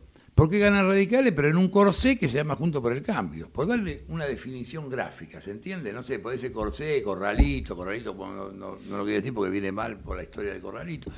Pero es como que vos estás como encorsetado en un lugar donde vos decís, bueno, sí, vos ganaste Santa Fe. ¿Y vos por qué? Pero vos, ¿qué tenés que ver con Burri si fuiste Franja Morada? No nada que ver, Burri es un saltimpanqui. O sea, quiero decirlo, me pongo en el lugar de los que piensan como radicales.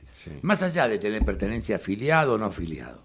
Correcto, el radicalismo ha perdido mucho. En un estudio que hizo Tito Bachman, de lo, de lo que adhiere a la UCR, no de, de- de lo que adhiere a Junto por el Cambio, hay un 5.8 que adhiere se siente radical. UCR. No O es sea, que no hay dentro mucho de más. Juntos por el Cambio, 5.8 se 5.8 siente se radical. radical. Entonces te Es poquito, eh, ¿o no? Estoy diciendo, escúchame, en Ah. el peor de la época era 25%, salvo que Raúl Cruz llegó a 52 a ganar su elección y después Sí. mantuvo mucho tiempo eso. Bueno, entonces me parece a mí, me parece que, eh, que eso es lo interesante. Y después saber qué políticas van a aplicar. Porque esto, esto es un. eh, cuidado, esto, esto que sufrió la UCR de Alianza Conjunto por el Cambio, le pasa a Europa. En Europa, Raúl Alfonsín vivía. Adoptaron con una máscara, con una. eh, no máscara, una eh, imagen socialdemócrata, socialdemócrata, aplicaron medidas eh, neoliberales. Mm. Entonces me parece que yo te diría que hay que verlo andar. Está claro cómo está todo de acuerdo que combatir el narcotráfico en Rosario, Santa Fe. Hay cosas que no admiten dudas. Pero después, ¿qué plan económico se aplica? ¿Qué plan económico tiene Pugliaro? O sea, ya de repente ante una persona tan eh, irascible y advenediza como Carolina Rosada, y viniendo Pugliaro donde viene, bueno, eh, también es como un soplo de aire fresco para aquel que venimos de alguna lucha, de alguna militancia. Pero me preocupa eso, ¿no? Porque yo siento que enseguida el otro día dicen no, y Pugliaro dijo, algunos creen que especulando porque Milei sacó muchos votos, yo no lo veo así, que entre Milei y Massa le vota a Milei. Bueno, yo particularmente creo que Milei está muy lejos de la franja morada. Ujú. ¿Y más está más cerca? Y Massa está más cerca, Ujú. digamos, Massa también me parece más... y Yo no, esto no tiene que ver con el libro, ¿no? Pero yo creo que acá vamos a votar civilización o barbarie. O sea, ya no creo que estamos... eh, vamos a, a una encrucijada muy, muy, muy tremenda esta que tenemos. Demo- democracia y barbarie sería. Sí, democracia y barbarie puede ser, pero de civilización quiero decir porque... Sí, pero yo realmente veo cosas, sea... ¿Qué no, te preocupa? Y me preocupa mi ley.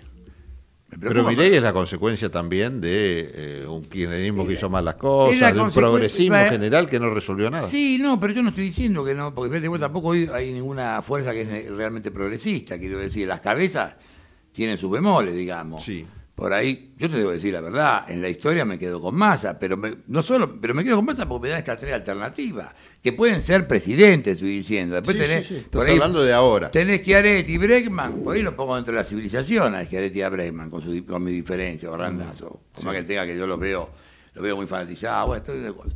Entonces me parece, a mí me preocupa por esto de, de ¿cómo se llama? De, de que acá tenés que tener proyecto y tenés que tener equipo.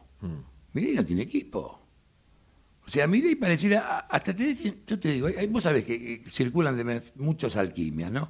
Alguna dice, alguna alquimia dice, y la escuché de boca de gente sensata, no hablo de loquitos, que, que vas a Milei, porque es la mejor manera. Milei termina con otros y Milei se termina solo porque no tiene nada antes que termine el año. ¿Correcto? Bueno, pero existe esta alquimia. No es que yo estoy inventando, se me ocurre a mí en mi cabeza. No digo como Mirta Legrand dice la gente, ¿viste? Pone en la gente lo que ella piensa. Yo no estoy Sí, sí, pensando esto. Hoy vengo de un almuerzo donde me lo dijeron. ¿Qué pasa con el radicalismo? ¿Cómo te imaginas el radicalismo en los tres distintos escenarios a futuro? ¿no? Porque si gana el, eh, digo, el radicalismo que forma parte de... Sí, la UCR. La UCR, ahí está mejor, porque si no muchos radicales se pueden ofender porque Sí, están de acuerdo con lo que está No, haciendo. porque el radicalismo es una diáspora. Claro. O sea, Bueno, votan, votan, votan distinto. Votan hasta Bregman. O sea, estoy diciendo Claro. que es una diáspora, es una diáspora. Por eso, para aclarar, entonces la UCR, que sería el oficialismo, eh, la oficialidad del partido. Sí, sí. Eh, ¿Cómo te lo ves en los tres escenarios? Vamos por el primero. Gana masa. Gana masa. ¿Qué pasa con Juntos por el Cambio? ¿Qué pasa con el radicalismo adentro de Juntos por el Cambio? Si gana. Bueno, hay dos, dos, dos, dos si, si, si primero sale Massa le gana a Milei, ya hubo problema antes, porque salió tercera Bullrich, con lo cual el radicalismo salió tercero. Para UCR salió tercera. Ese es un escenario. Hay un- una crisis terrible. Claro, si tremenda, eso, eso me parece que vuela todo en, en muchos pedazos. Sí. Eh, No, después- porque la después- pregunta es quién lidera esa Claro. unión. Después si Milei, si Milei eh, termina, si, ¿cómo se llama? Bueno, lo mismo sería si gana Milei. Pero el tema si sale tercero es una cosa. Ahora, si sale y entra de balotar Burri, y según quien entre, Bueno, y según cómo le vaya. Pero si sale segundo también va a tener crisis. Va, va a ser crisis. Porque acá hay una cosa que a mí me parece que es donde yo lo, lo advertí antes, no ahora. Lo que no puede ser que la UCR, formando parte de un colectivo donde vos supuestamente tenés punto de encuentro y demás, pase lo que pase. Te digo tres cosas de cuento. No tuvimos un candidato a gobernador, sino que hubo dos, dos- dos candidatos a vice. Sí. O sea, ni dos candi- uno no tuvimos. Sí, uno puede ser del PRO. No tuvimos ningún candidato a presidente, tuvimos dos candidatos a vicepresidente. Lo último fue que directamente Jorge Macri se cagó, perdón la expresión, y no le dio nada a Lustó, cuando perdió por el canto de una uña. Más allá de que yo tengo Joso y hoy por hoy, bueno, hoy por hoy, bueno, Ciudad es, es un particular, yo creo que muchos votos de Lustó van a ir a Santoro. Me parece que el apellido Macri pesa para un radical, ¿viste? Está bien. Algunos no pesa porque es su problema de negocio. El tipo que tiene es director de, la corporación Puerto No, Madero bueno, y demás, bueno. Vos hablás del votante. Está claro, hablo del votante que hoy no tiene compromiso con un cargo. Sí. No hablando de sigan ideas, no Sí. El que, el- ese, bueno, si hay balotas, ahí veremos, porque sabe que ahí ya no juega, no corre el riesgo. el- el- o sea, hay una UCR hoy que maneja Jacobito, lo que es gente que se evoluciona en la ciudad, que posiblemente va a tener que defender alguna boleta porque tiene gente ahí que, que va en, en la, en- en la sumatoria que hace el que gana y el, y el Mm. Por que eso, sale pero segundo. sacando el dirigente, Pero el votante, el dirigente. claro. O después, si hay Sí, balotas, sí. El propio que va capaz que ya entró como legislador va a terminar votando Claro. por ahí a Santoro. ¿Qué tiene que decir el legislador? ¿Qué le importa? Y habrá que ver con quién es mejor ser legislador, con Santoro o con, o con Jorge Macri. Bueno, es- son alternativas. Después lo del... Yo quiero decir una cosa del populismo, porque me parece que el neoliberalismo está claro. El neoliberalismo, por ejemplo, Alfonsín le llama fundamentalismo de mercado, que era una frase, era una frase de un liberal, que era Paul Samuelson, que murió hace poco, porque murió a una gran edad, no sé si después de Raúl, no creo que antes, pero no, no, no me acuerdo bien. Paul Samuelson era quien estudió económica, que no leyó Samuelson. Samuelson era como el oráculo Sí, de Delfos. Manuales de macroeconomía. Exacto. Y bueno, eso decía fundamentalismo mercado, Sí. a lo que muchos llaman neoliberalismo, que es lo mismo. Ahora, el populismo, el populismo es una cosa que se arrogó acá, el populismo. Bueno, vos tenés un, un libro que, que tiene muchas falencias, pero el propio Raúl decía que, que había que leerlo, que es el de Laclau, donde hace una interpretación. Y hay una parte que hay que tomarla en cuenta, dice Raúl Alfonsín, lo escuché de boca de Raúl, en Sí. vivo, no, no, no estoy, no estoy traspolando ninguna cosa, ni como, espo- ¿cómo dice ahora? Espoleando, ¿cómo es que dice? sí, anticipando. Sí, bueno. Espolear, sí. Espolear. Entonces, entonces fíjate vos, ese populismo es una forma de agresión. Y yo no sé, hay cosas que son populares. Si vos le pones populismo para, que, para, para desvirtuarla. La verdad que no, yo no, Mm. no, no me parece que eso es, un- es una rémora, que es una forma que tienen los conservadores, que son para, eh, para justamente porque lo popular de eh, los conservadores en Argentina nunca ganaron, o sea, sí, ganaron con Macri, creo que fue la primera elección, porque el Menem ganó con otro discurso, con un discurso peronista y después Claro. se hizo conservador en, la- en los hechos. Así que fíjense ustedes, yo no, vuelvo a repetir, creo que se agudiza el tema del populismo. Ahora, el señor Milei, que de ahí viene el documento que para decir alguna cosa, Sí. Dice que el primer, eh, después el primer populismo fue Irigoyen y así estamos hace 100 años, algo así. Que no hace 100 años, hace, sí, desde el 93 a la caída de Irigoyen, Sí, sí. puede ser ahí nomás.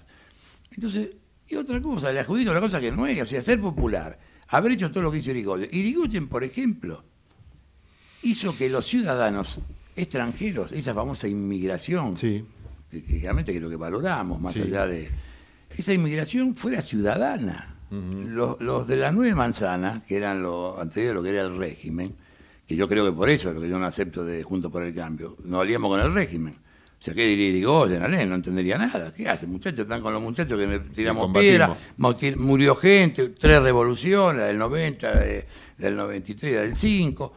Muchachos, vamos a ser claros. Entonces, vuelvo a repetir.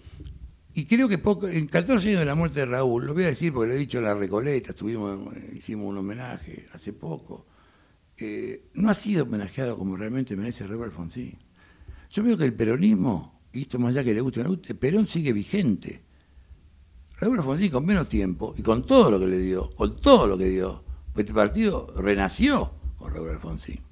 Después de la dictadura, después de sus muertos, del Mm. peronismo, todo, la pucha. Fue, fue gregario. Raúl Alfonsín fue un hombre gregario, un hombre totalmente de la ética de la solidaridad. Por eso digo, es muy injusto y creo que mi ley y todo eso no les da la cabeza, perdón que sea muy crudo, para, para entender lo que significó. Esta, esta patria fue parida popularmente, no populistamente, popularmente, por el radicalismo, por la UCR de aquella época, el radicalismo que sigue vigente hoy, el radicalismo que significa la solidaridad de Alfonsín, significa la causa de los poseídos de Alén, significa los hombres serán eh, sagrados para los hombres como los hombres serán los pueblos serán sagrados para los pueblos de Hipólito Yrigoyen. Bueno, que creo que hay que tocar una música. Espero que la UCR con todos estos logros se acuerden de esa música y no de la música conservadora y regimentosa. ¿Lo ves más cerca la UCR hoy, por ejemplo, de Milei que de Massa, como dijo Puyaro que estaría... No, me parece que yo no sé, había yo no sé, yo no puedo creer eso de Puyaro, porque un tipo que viene a la Concepción, yo la verdad que... No, se explica quizás... Votar, pero acá, eh, el- Milei- como, como estrategia electoral en un momento importante y que en, una- en el marco de una provincia que es muy antikirchnerista, como Santa Fe. Entonces, bueno, sumarse a, un- a, a pegarle al, al kirchnerismo Sí, es paradojal. votos. Paradojalmente el de kirchnerista, porque Perotti, vos no te olvides que Perotti llegó con la bendición de Cristina. Si no, no hubiera sido gobernador. No, está bien. Ah, No, no, pero digo. Ahora digo. No, no, ahora, pero a repetir, el anti se genera. eh, Ya es, sí, es más- es como espasmódico. Yo digo una cosa que siempre digo, y en esto, y yo lo puedo entender, pero la sociedad está por debajo, le cuesta llegar a fin de mes, a todos, de alguna un esfuerzo y demás. Pero Argentina siempre, desde que viví en aquella época, ya que hablamos de dictadura, donde Sí. yo caminaba por este país y por más que hubiera sol, yo lo sentía gris, y no soy un tanguero, digamos, soy- me gusta el tango, pero no, no es que una letra de tango. Creo, ¿sabes una cosa, Pablito? ¿Sabes lo que creo? Que es muy espasmódica y falta memoria.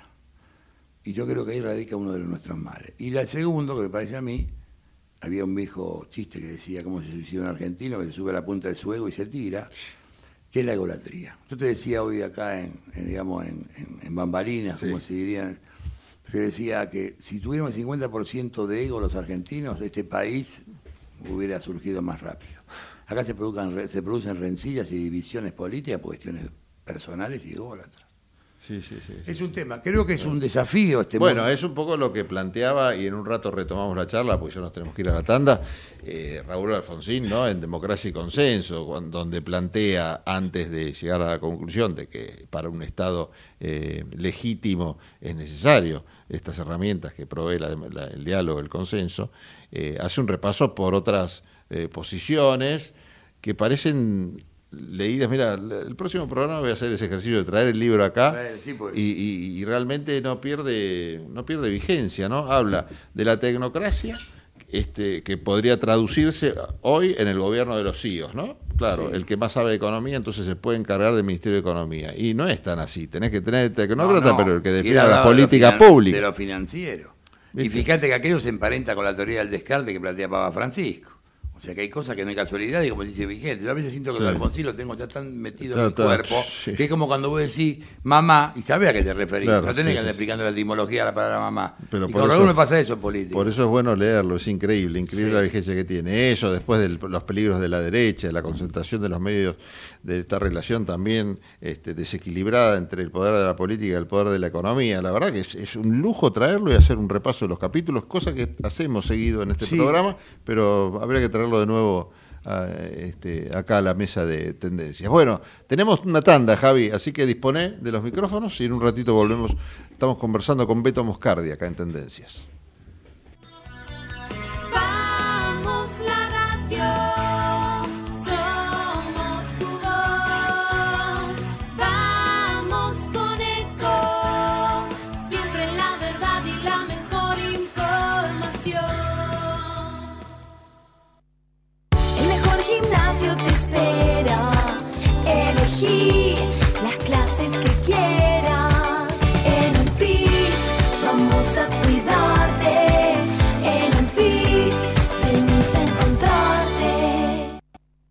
¿Sabías que un rico y auténtico sabor de un gran espresso ya no se encuentra solo en las cafeterías gourmet?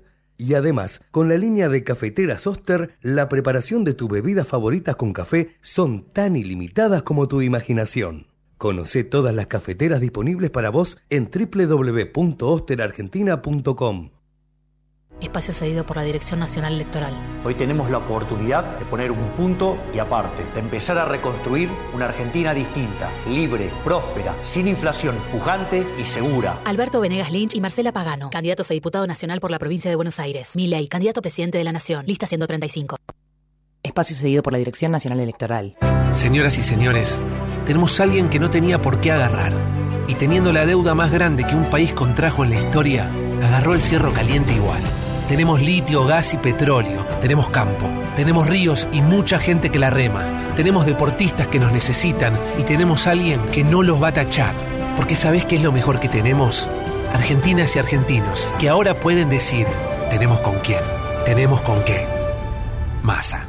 Unión por la Patria, Máximo Kirchner, Victoria Tolosa Paz, candidatos a diputados nacionales por la provincia de Buenos Aires. Lista 134 espacio cedido por la Dirección Nacional Electoral. Para enfrentar el ajuste del gobierno, el avance de la derecha y al FMI en las calles, el Congreso y en todo el país, Cristian Castillo, Mónica Schlotauer, Néstor Pitrola y Andrea Lancete, diputados por Buenos Aires. Miriam Bregman, presidenta, Nicolás del Caño, vice. Frente de Izquierda, lista 136.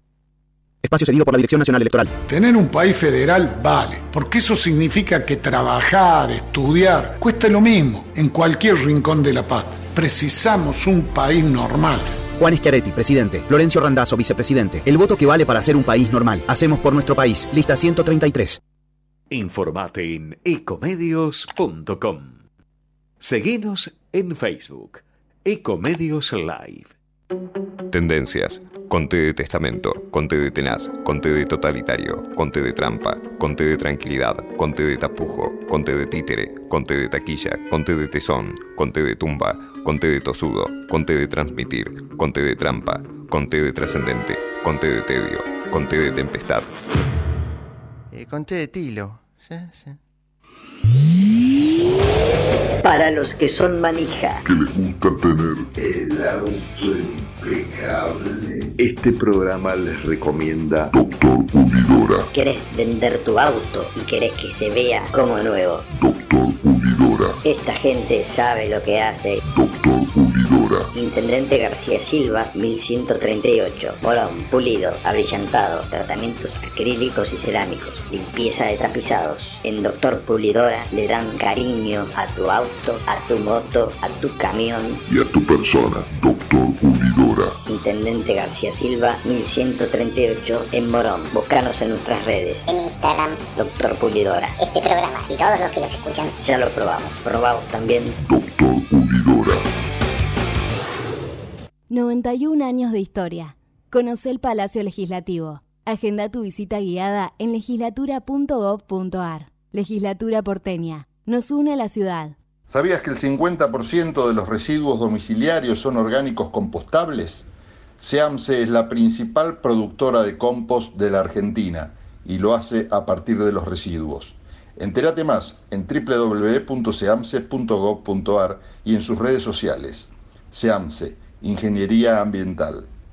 La Universidad Nacional de La Matanza hace más de 30 años que está comprometida con la educación pública y gratuita. Más de 65.000 estudiantes, líder en el ranking de eficiencia educativa de Argentina. 70 carreras de grado, posgrado y pregrado. 18 disciplinas deportivas. 20.000 graduados y graduadas. Un cine teatro auditorio abierto a toda la comunidad con espectáculos para toda la familia. Galardonada con el Premio Conex como institución educativa más destacada de la década. La Universidad Nacional de La Matanza es tu universidad. Sigamos avanzando juntos en el camino a la excelencia. Morón es más prevención. Ante cualquier emergencia, ahora podés pedir presencia de policía, SAME o bomberos con un solo clic. Descarga la aplicación Morón Alerta y un móvil se acercará inmediatamente a donde estés. No lo dudes. Morón Alerta, en la tienda de tu celular. Municipio de Morón, corazón del oeste.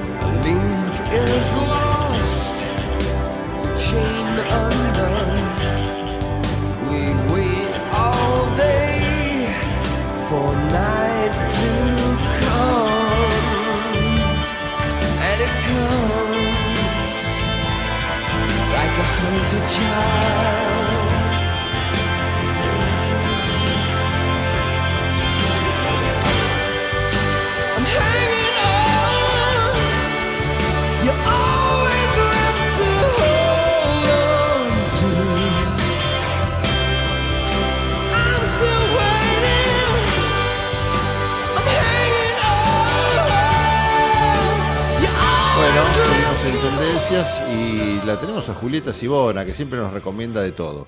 No, no cómo manejarlos en la vida, pero sí todo lo que tiene que ver con recomendaciones del mundo del espectáculo, de, los, de las artes audiovisuales, qué, qué ver en plataformas, qué ver en el teatro, qué ver en el cine. A ver, Julieta, ¿qué nos traes hoy? ¿Cómo te va? Pablo Galeano te saluda, ¿qué tal? Hola Pablo y equipo, ¿cómo andan todos por allá? Espero que muy bien. Esta vez vamos a ir con algo más informativo y menos analítico, si se quiere.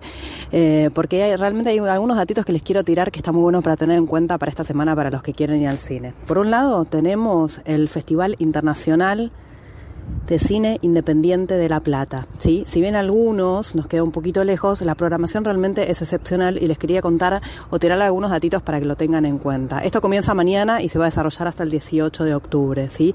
Es la edición número 19 y, se, y viene con 80, peli- 80 películas entre las que se destacan Los Delincuentes de Rodrigo Moreno, una película que viene ya dando vueltas por distintos festivales, va a ser una de las películas más vistas, no sé si más vistas, pero sí de las que se- más se va a hablar probablemente en esta parte del año. La película Puan, que estamos esperando con mucha ansiedad acá también en, en la ciudad de Buenos Aires, dirigida por María Alche y Benjamín Neistat, dos directores que a mí por lo menos me interesan mucho y aparte en Puan se desarrolla la película que no es la localidad sino la Facultad de Filosofía y Letras, así que también tenemos muchas ganas de verla. Esta película va a estar dentro del festival y Inside the Yellow Cocoon Shell, eh, también la película ganadora de la Cámara de Oro en Cannes de este año, así que bueno, son como un poquito las, las joyitas de este festival que está bueno como para tenerlo en cuenta.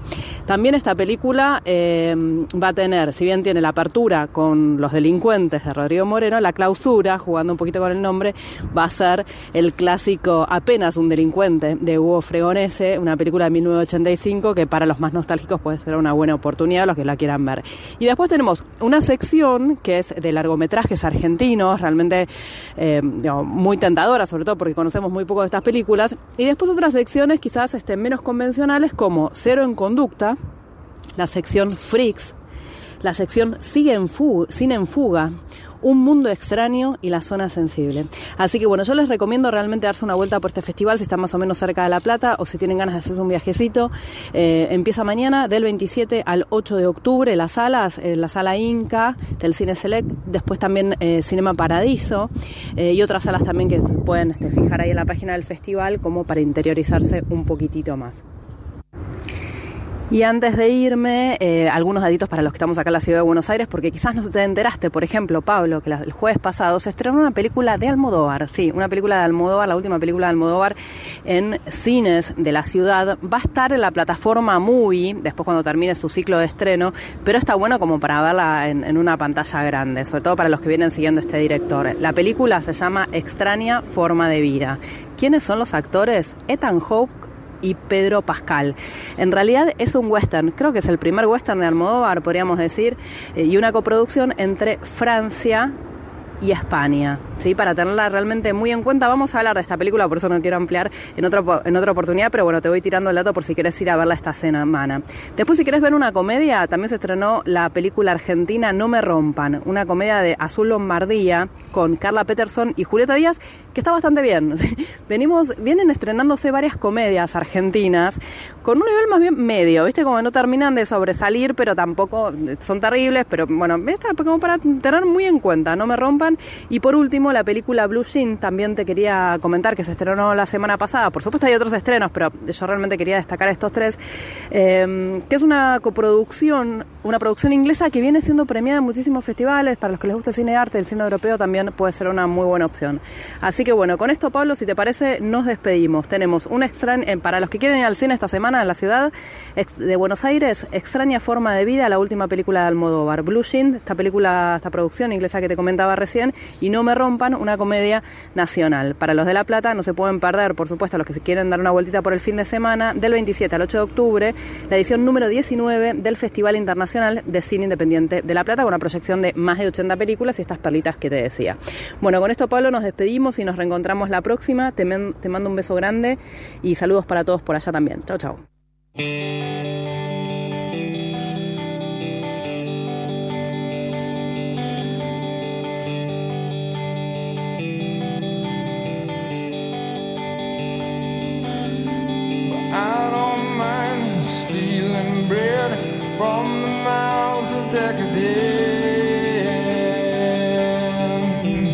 Bueno, seguimos en tendencias. Eh, una noticia de último minuto que se esperaba, va- varios por lo menos esperaban, es el hecho de que la justicia ordenó al ENACOM, que el ENACOM es el Ente Nacional de Comunicaciones, lo que antes era el CONFER, pero ahora reúne solo, no solo la parte técnica, digamos, de lo que tiene que ver con las telecomunicaciones, sino que también el ENACOM eh, reúne lo que antes era la Secretaría de Medios, que esto es todo lo que tenga que ver con los contenidos y, todo lo que es la, comunicación pública. ¿no?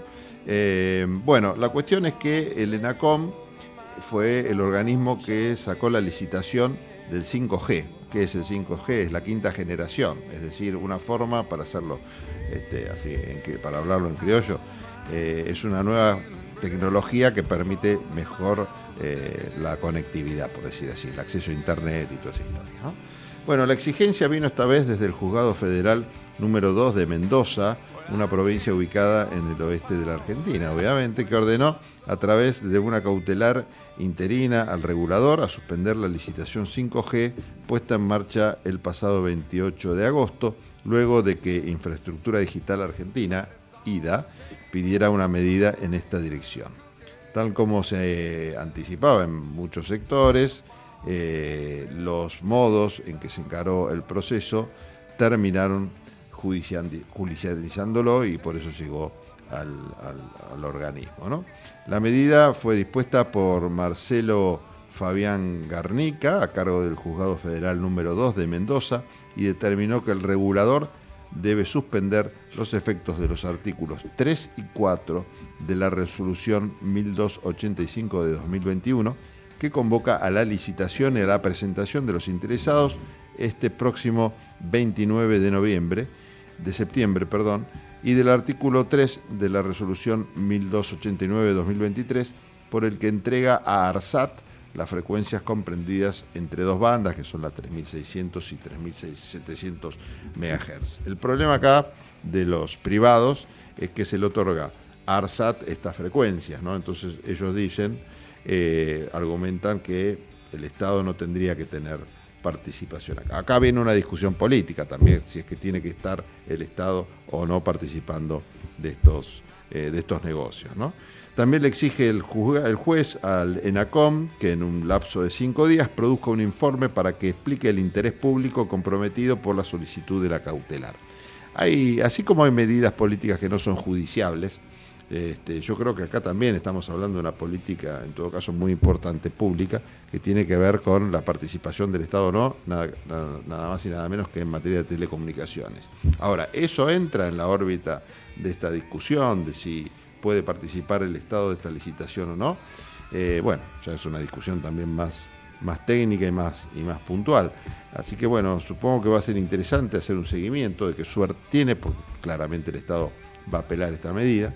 Este, la cuestión es que la medida que eh, señala que hay que hacer lugar a la medida interina solicitada y en consecuencia ordenar al ENACOM que suspenda los efectos estos que mencioné recién, requerir que en un plazo de cinco días produzca un informe técnico sobre el interés público comprometido y notificar esa medida juntamente con el pedido de informe acompañando el traslado completo de la demanda y hace saber el letrado patrocinante que es a su cargo la confección y diligenciamiento de los instrumentos de notificación debido a- debiendo eso acreditar y comunicar esas circunstancias en la causa dentro del plazo de dos días. Así que es una noticia, obviamente, que este, tiene, tiene mucha importancia y quizás lo único eh, muy criticable del, de- del momento, digamos, de que se, encara una cosa, algo tan importante como definir qué hacemos con nuestras telecomunicaciones,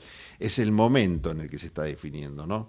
Eh, se está terminando un gobierno, va a empezar otro, gane quien gane. Yo creo que es un tema que tendría que estar alejado de los vaivenes políticos, porque estamos hablando nada que menos que de toda la infraestructura de telecomunicaciones del país y del futuro de esto, ¿no? Eh, tan importante. No importa el modelo económico que sea, cualquier modelo que se siga, desde la apertura más eh, indiscriminada hasta el modelo de, cierre, eh, cualquiera de las dos posturas que gane ideológicamente en cuanto a qué modelo de país vamos a tener, vas a necesitar un- una infraestructura, desde el liberalismo más, este, más, más radical hasta el conservadurismo también más radical, va a necesitar una infraestructura para lograr sus objetivos. Entonces estaría bueno que esté lejos de un momento electoral como este. Bueno, Beto Moscardi, eh, ¿tenías ganas de leerme este documento al que hicimos referencia Sí, durante un, rato la- largo? El principio, digo que define, pero poco largo. Eh, la decadencia argentina arrancó hace poco más de 100 años con el primer populista llamado Hipólito Yrigoyen que contaminó con ideas socialistas un país que crecía. Esto lo dijo Javier Milei, con bastante poco, este, digamos, poca seriedad, digamos. O pudor. Por- poco, sí, sin pudor es que no tiene, creo, pero eh, alguien me dijo alguna vez de alguna otra gente que hay que es una moral. La moral no es el, el que eh, tiene moral y la viola, sino el que directamente no la conoce. Esta es la Mm. diferencia, ¿no? Sí, Sin sí. moral es que no la conoce. Amoral, to- sin nada. Sin nada, moral. o sea, no la, no la conoce y, y hay varios ejemplos. Eh, Mm. A algún expresidente también se le dijo. Bueno, entonces, eh, esto que es un documento hecho por Sigan No Cargos, Herederos Sí. de Alem y Radicales de Alfonsín, Dice claramente, con estas palabras se refería al candidato de la Libertad Avanza, a Hipólito Yrigoyen, quien gracias a la libertad de sufragio conquistada por él y sus correligionarios, trae, tras varios intentos revolucionarios del propio radicalismo, estamos hablando de acá, de la UCR, se, se convirtiera en el primer presidente legítimo después de una larga lista de gobiernos fraudulentos y oligárquicos. Esta es la prueba de que el régimen, a través de sus sucesores defensores del privilegio, intenta reescribir la historia forjada por los próceres de la patria grande de América Latina.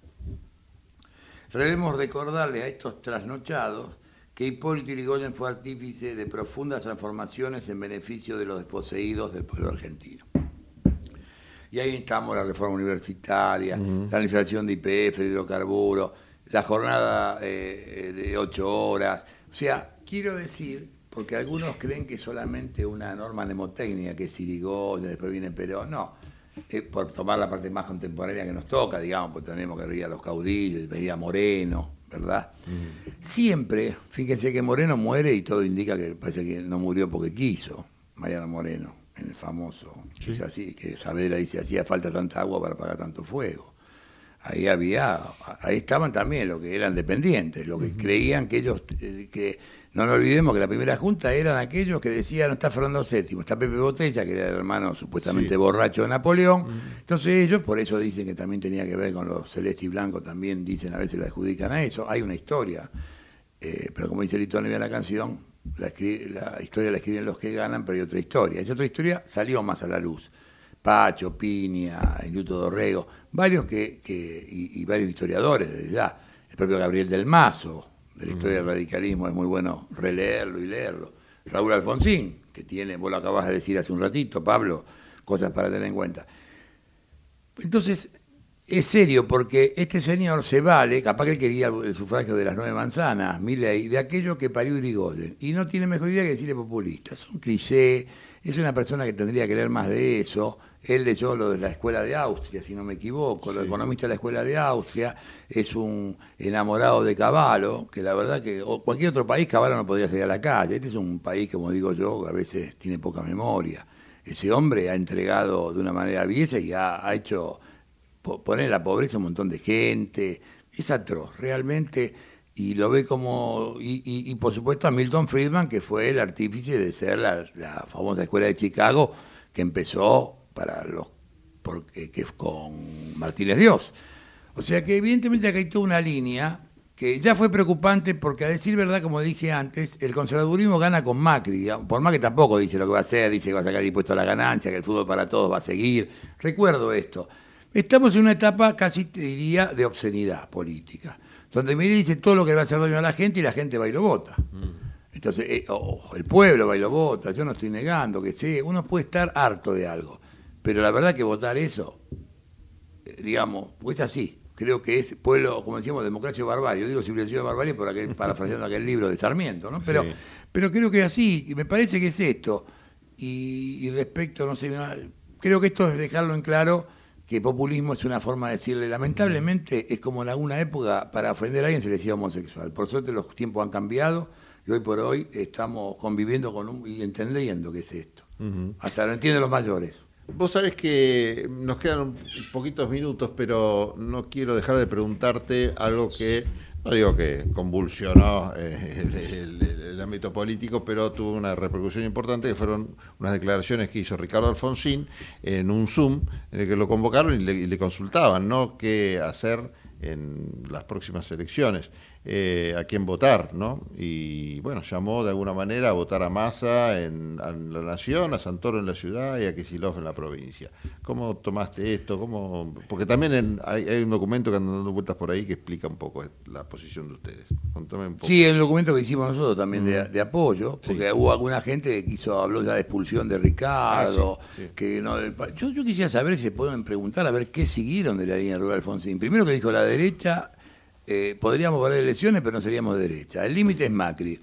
Que yo sepa, la UCR, a partir de Gualeguaychú, eh, Nito Artaza contó una cosa muy eh, tremenda. Él era senador, vino Ernesto Sanz, que junto con Carrió, acuérdense que la famosa cartelita de Carrió, que se fue y casi como una o- o- ofensa a, a Pino Solana, a partir de ahí ellos se aliaron con Macri, destruyeron UNEN y Digo porque aquellos vistos traen estas tempestades, digamos, que no son tempestades, para mí lo que dice Ricardo es correcto, y voy a explicar por qué rápidamente. Y, eh, ¿cómo se llama? Y bueno, y caímos en esta realidad de Golecho, y Alto Sanz dice, bueno, el círculo rojo nos pide que votemos a Macri. un senador radical. Ante un Lily Golden que saludó la bandera de, Costa, de Dominicana, que no entró a la Liga de las Naciones porque no estaban representados los países, que después fueron Naciones Unidas, pero no estaban representados los países eh, sometidos, digamos, los países, eh, estaban solamente los países centrales, que fue el tipo que saludó Ilía la bandera dominicana con el problema de Santo Domingo. Digo, esto, entonces, lo que yo creo que dice Ricardo, que dice que esta alternativa, yo creo que tenemos Drácula y Frankenstein del otro lado, para mí es así. Burri, por más que hayan ganado algunos radicales en provincia, que yo respeto y demás, pero esas ideas no nos representan. Y hoy por hoy, lo que dice Dios es, bueno, sí, somos los que parimos el sufragio universal, o sea que es el secreto y obligatorio. Después vino Eva que agregó el sufragio femenino. ¿Y qué vamos a hacer? ¿Votar en blanco? ¿Abstenerse? No sería dicto de un radical. Y me parece que la alternativa que da yo creo que los radicales van a estar repartidos en esto. Vuelvo a repetir, que le decía, yo creo que te lo decía en off, no sé si, que hoy hay una encuesta que da 5.8 de adscripción a, la UCR. Que el tipo dice, soy UCR. Sí. Lo demás dice, con un punto por el cambio, se le mezcla, vota. Así. Y además quiero decir una cosa, acá existió algo parecido a esto, de esta, este, este, esta idea de la UCR planteada de esta manera tan de derecha, o conservadora, o reaccionaria, o el régimen que fue la UCR antipersonalista, pero se puso UCR antipersonalista. Nosotros cuando digo UCR intrusada, digo que ellos no pueden usar ese, UCR. Usted dice UCR amarilla, UCR burrichista, UCR larretista, no sé. una nueva, otra nueva UCR. Y hay, y hay, me queda un minuto, ¿eh? así que poder de síntesis. ¿Hay una nueva UCR de otro color que no sea amarillo? Sí, yo creo que están haciendo, están haciendo un radicalismo que va a ser la UCR, va a ser, y radicalismo van a caminar juntos, que, que está, el pueblo radical está fuera de la UCR. Fíjense ustedes, en el Comité Nacional no sabemos qué dice. Está Morales, pero Morales habla como gobernador de Jujuy más que como presidente de la UCR. Hoy yo creo que está balcanizada en varios lados. Adentro, me parece que esto es la, novedad, está balcanizada adentro, después que hubo gente en los dos lados, con Burris y con Larreta, mm. y está balcanizada afuera en el sentido que están, los radicales pueden votar todo, van a votar a Schiaretti también los radicales, por decir. Beto, te agradezco un montón que hayas venido. Gracias por respetar el, los tiempos que te pedí, la brevedad de la última pregunta. En serio, muchísimas gracias. Beto Moscardi estuvo con nosotros acá en Tendencias. Bueno, nos quedaron un montón de temas pendientes, pero lo dejamos para la próxima. Te agradezco mucho, Pablo. Gracias. Un abrazo y a ustedes también un saludo, gracias por todo. Nos reencontramos en el próximo programa de Tendencias, el próximo martes. Gracias a Javier Martínez, José Venturini, a, a Julieta Sibona, no sé quién es Claudia. Claudia Sibona, no existe Claudia Sibona, porque a Julieta Sibona, que rebautizamos como Claudia. A, bueno, Marcelo Guatraquieve, que el Guatra, que hoy no vino, dice profesor. Lo tenemos seguramente a Miguel Aldet, ¿no? Dando vueltas por ahí. A ver, Miguel, nos despedimos con vos. Chau. Me olvidado. A continuación, en Tendencias, escucharemos las reflexiones del argentino bonaerense Miguel Aldet. Ah, este, sí. Eh, ¿Qué tal? ¿Qué tal, mis amigos? ¿Cómo están ustedes? Eh, ¿Qué tal, Galeano? ¿Cómo se encuentra? ¿Cómo está esa hermosa audiencia? Bueno, eh, nada, hoy tengo un cuento para contarles. es, de, un barco que sale de un puerto, ¿no? Mm, pero no sé es muy zarpado.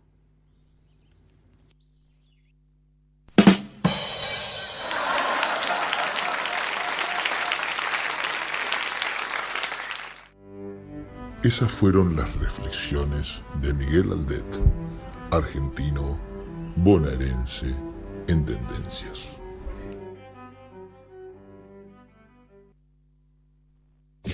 Desde Buenos Aires, transmite LRI 224, AM 1220, Ecomedios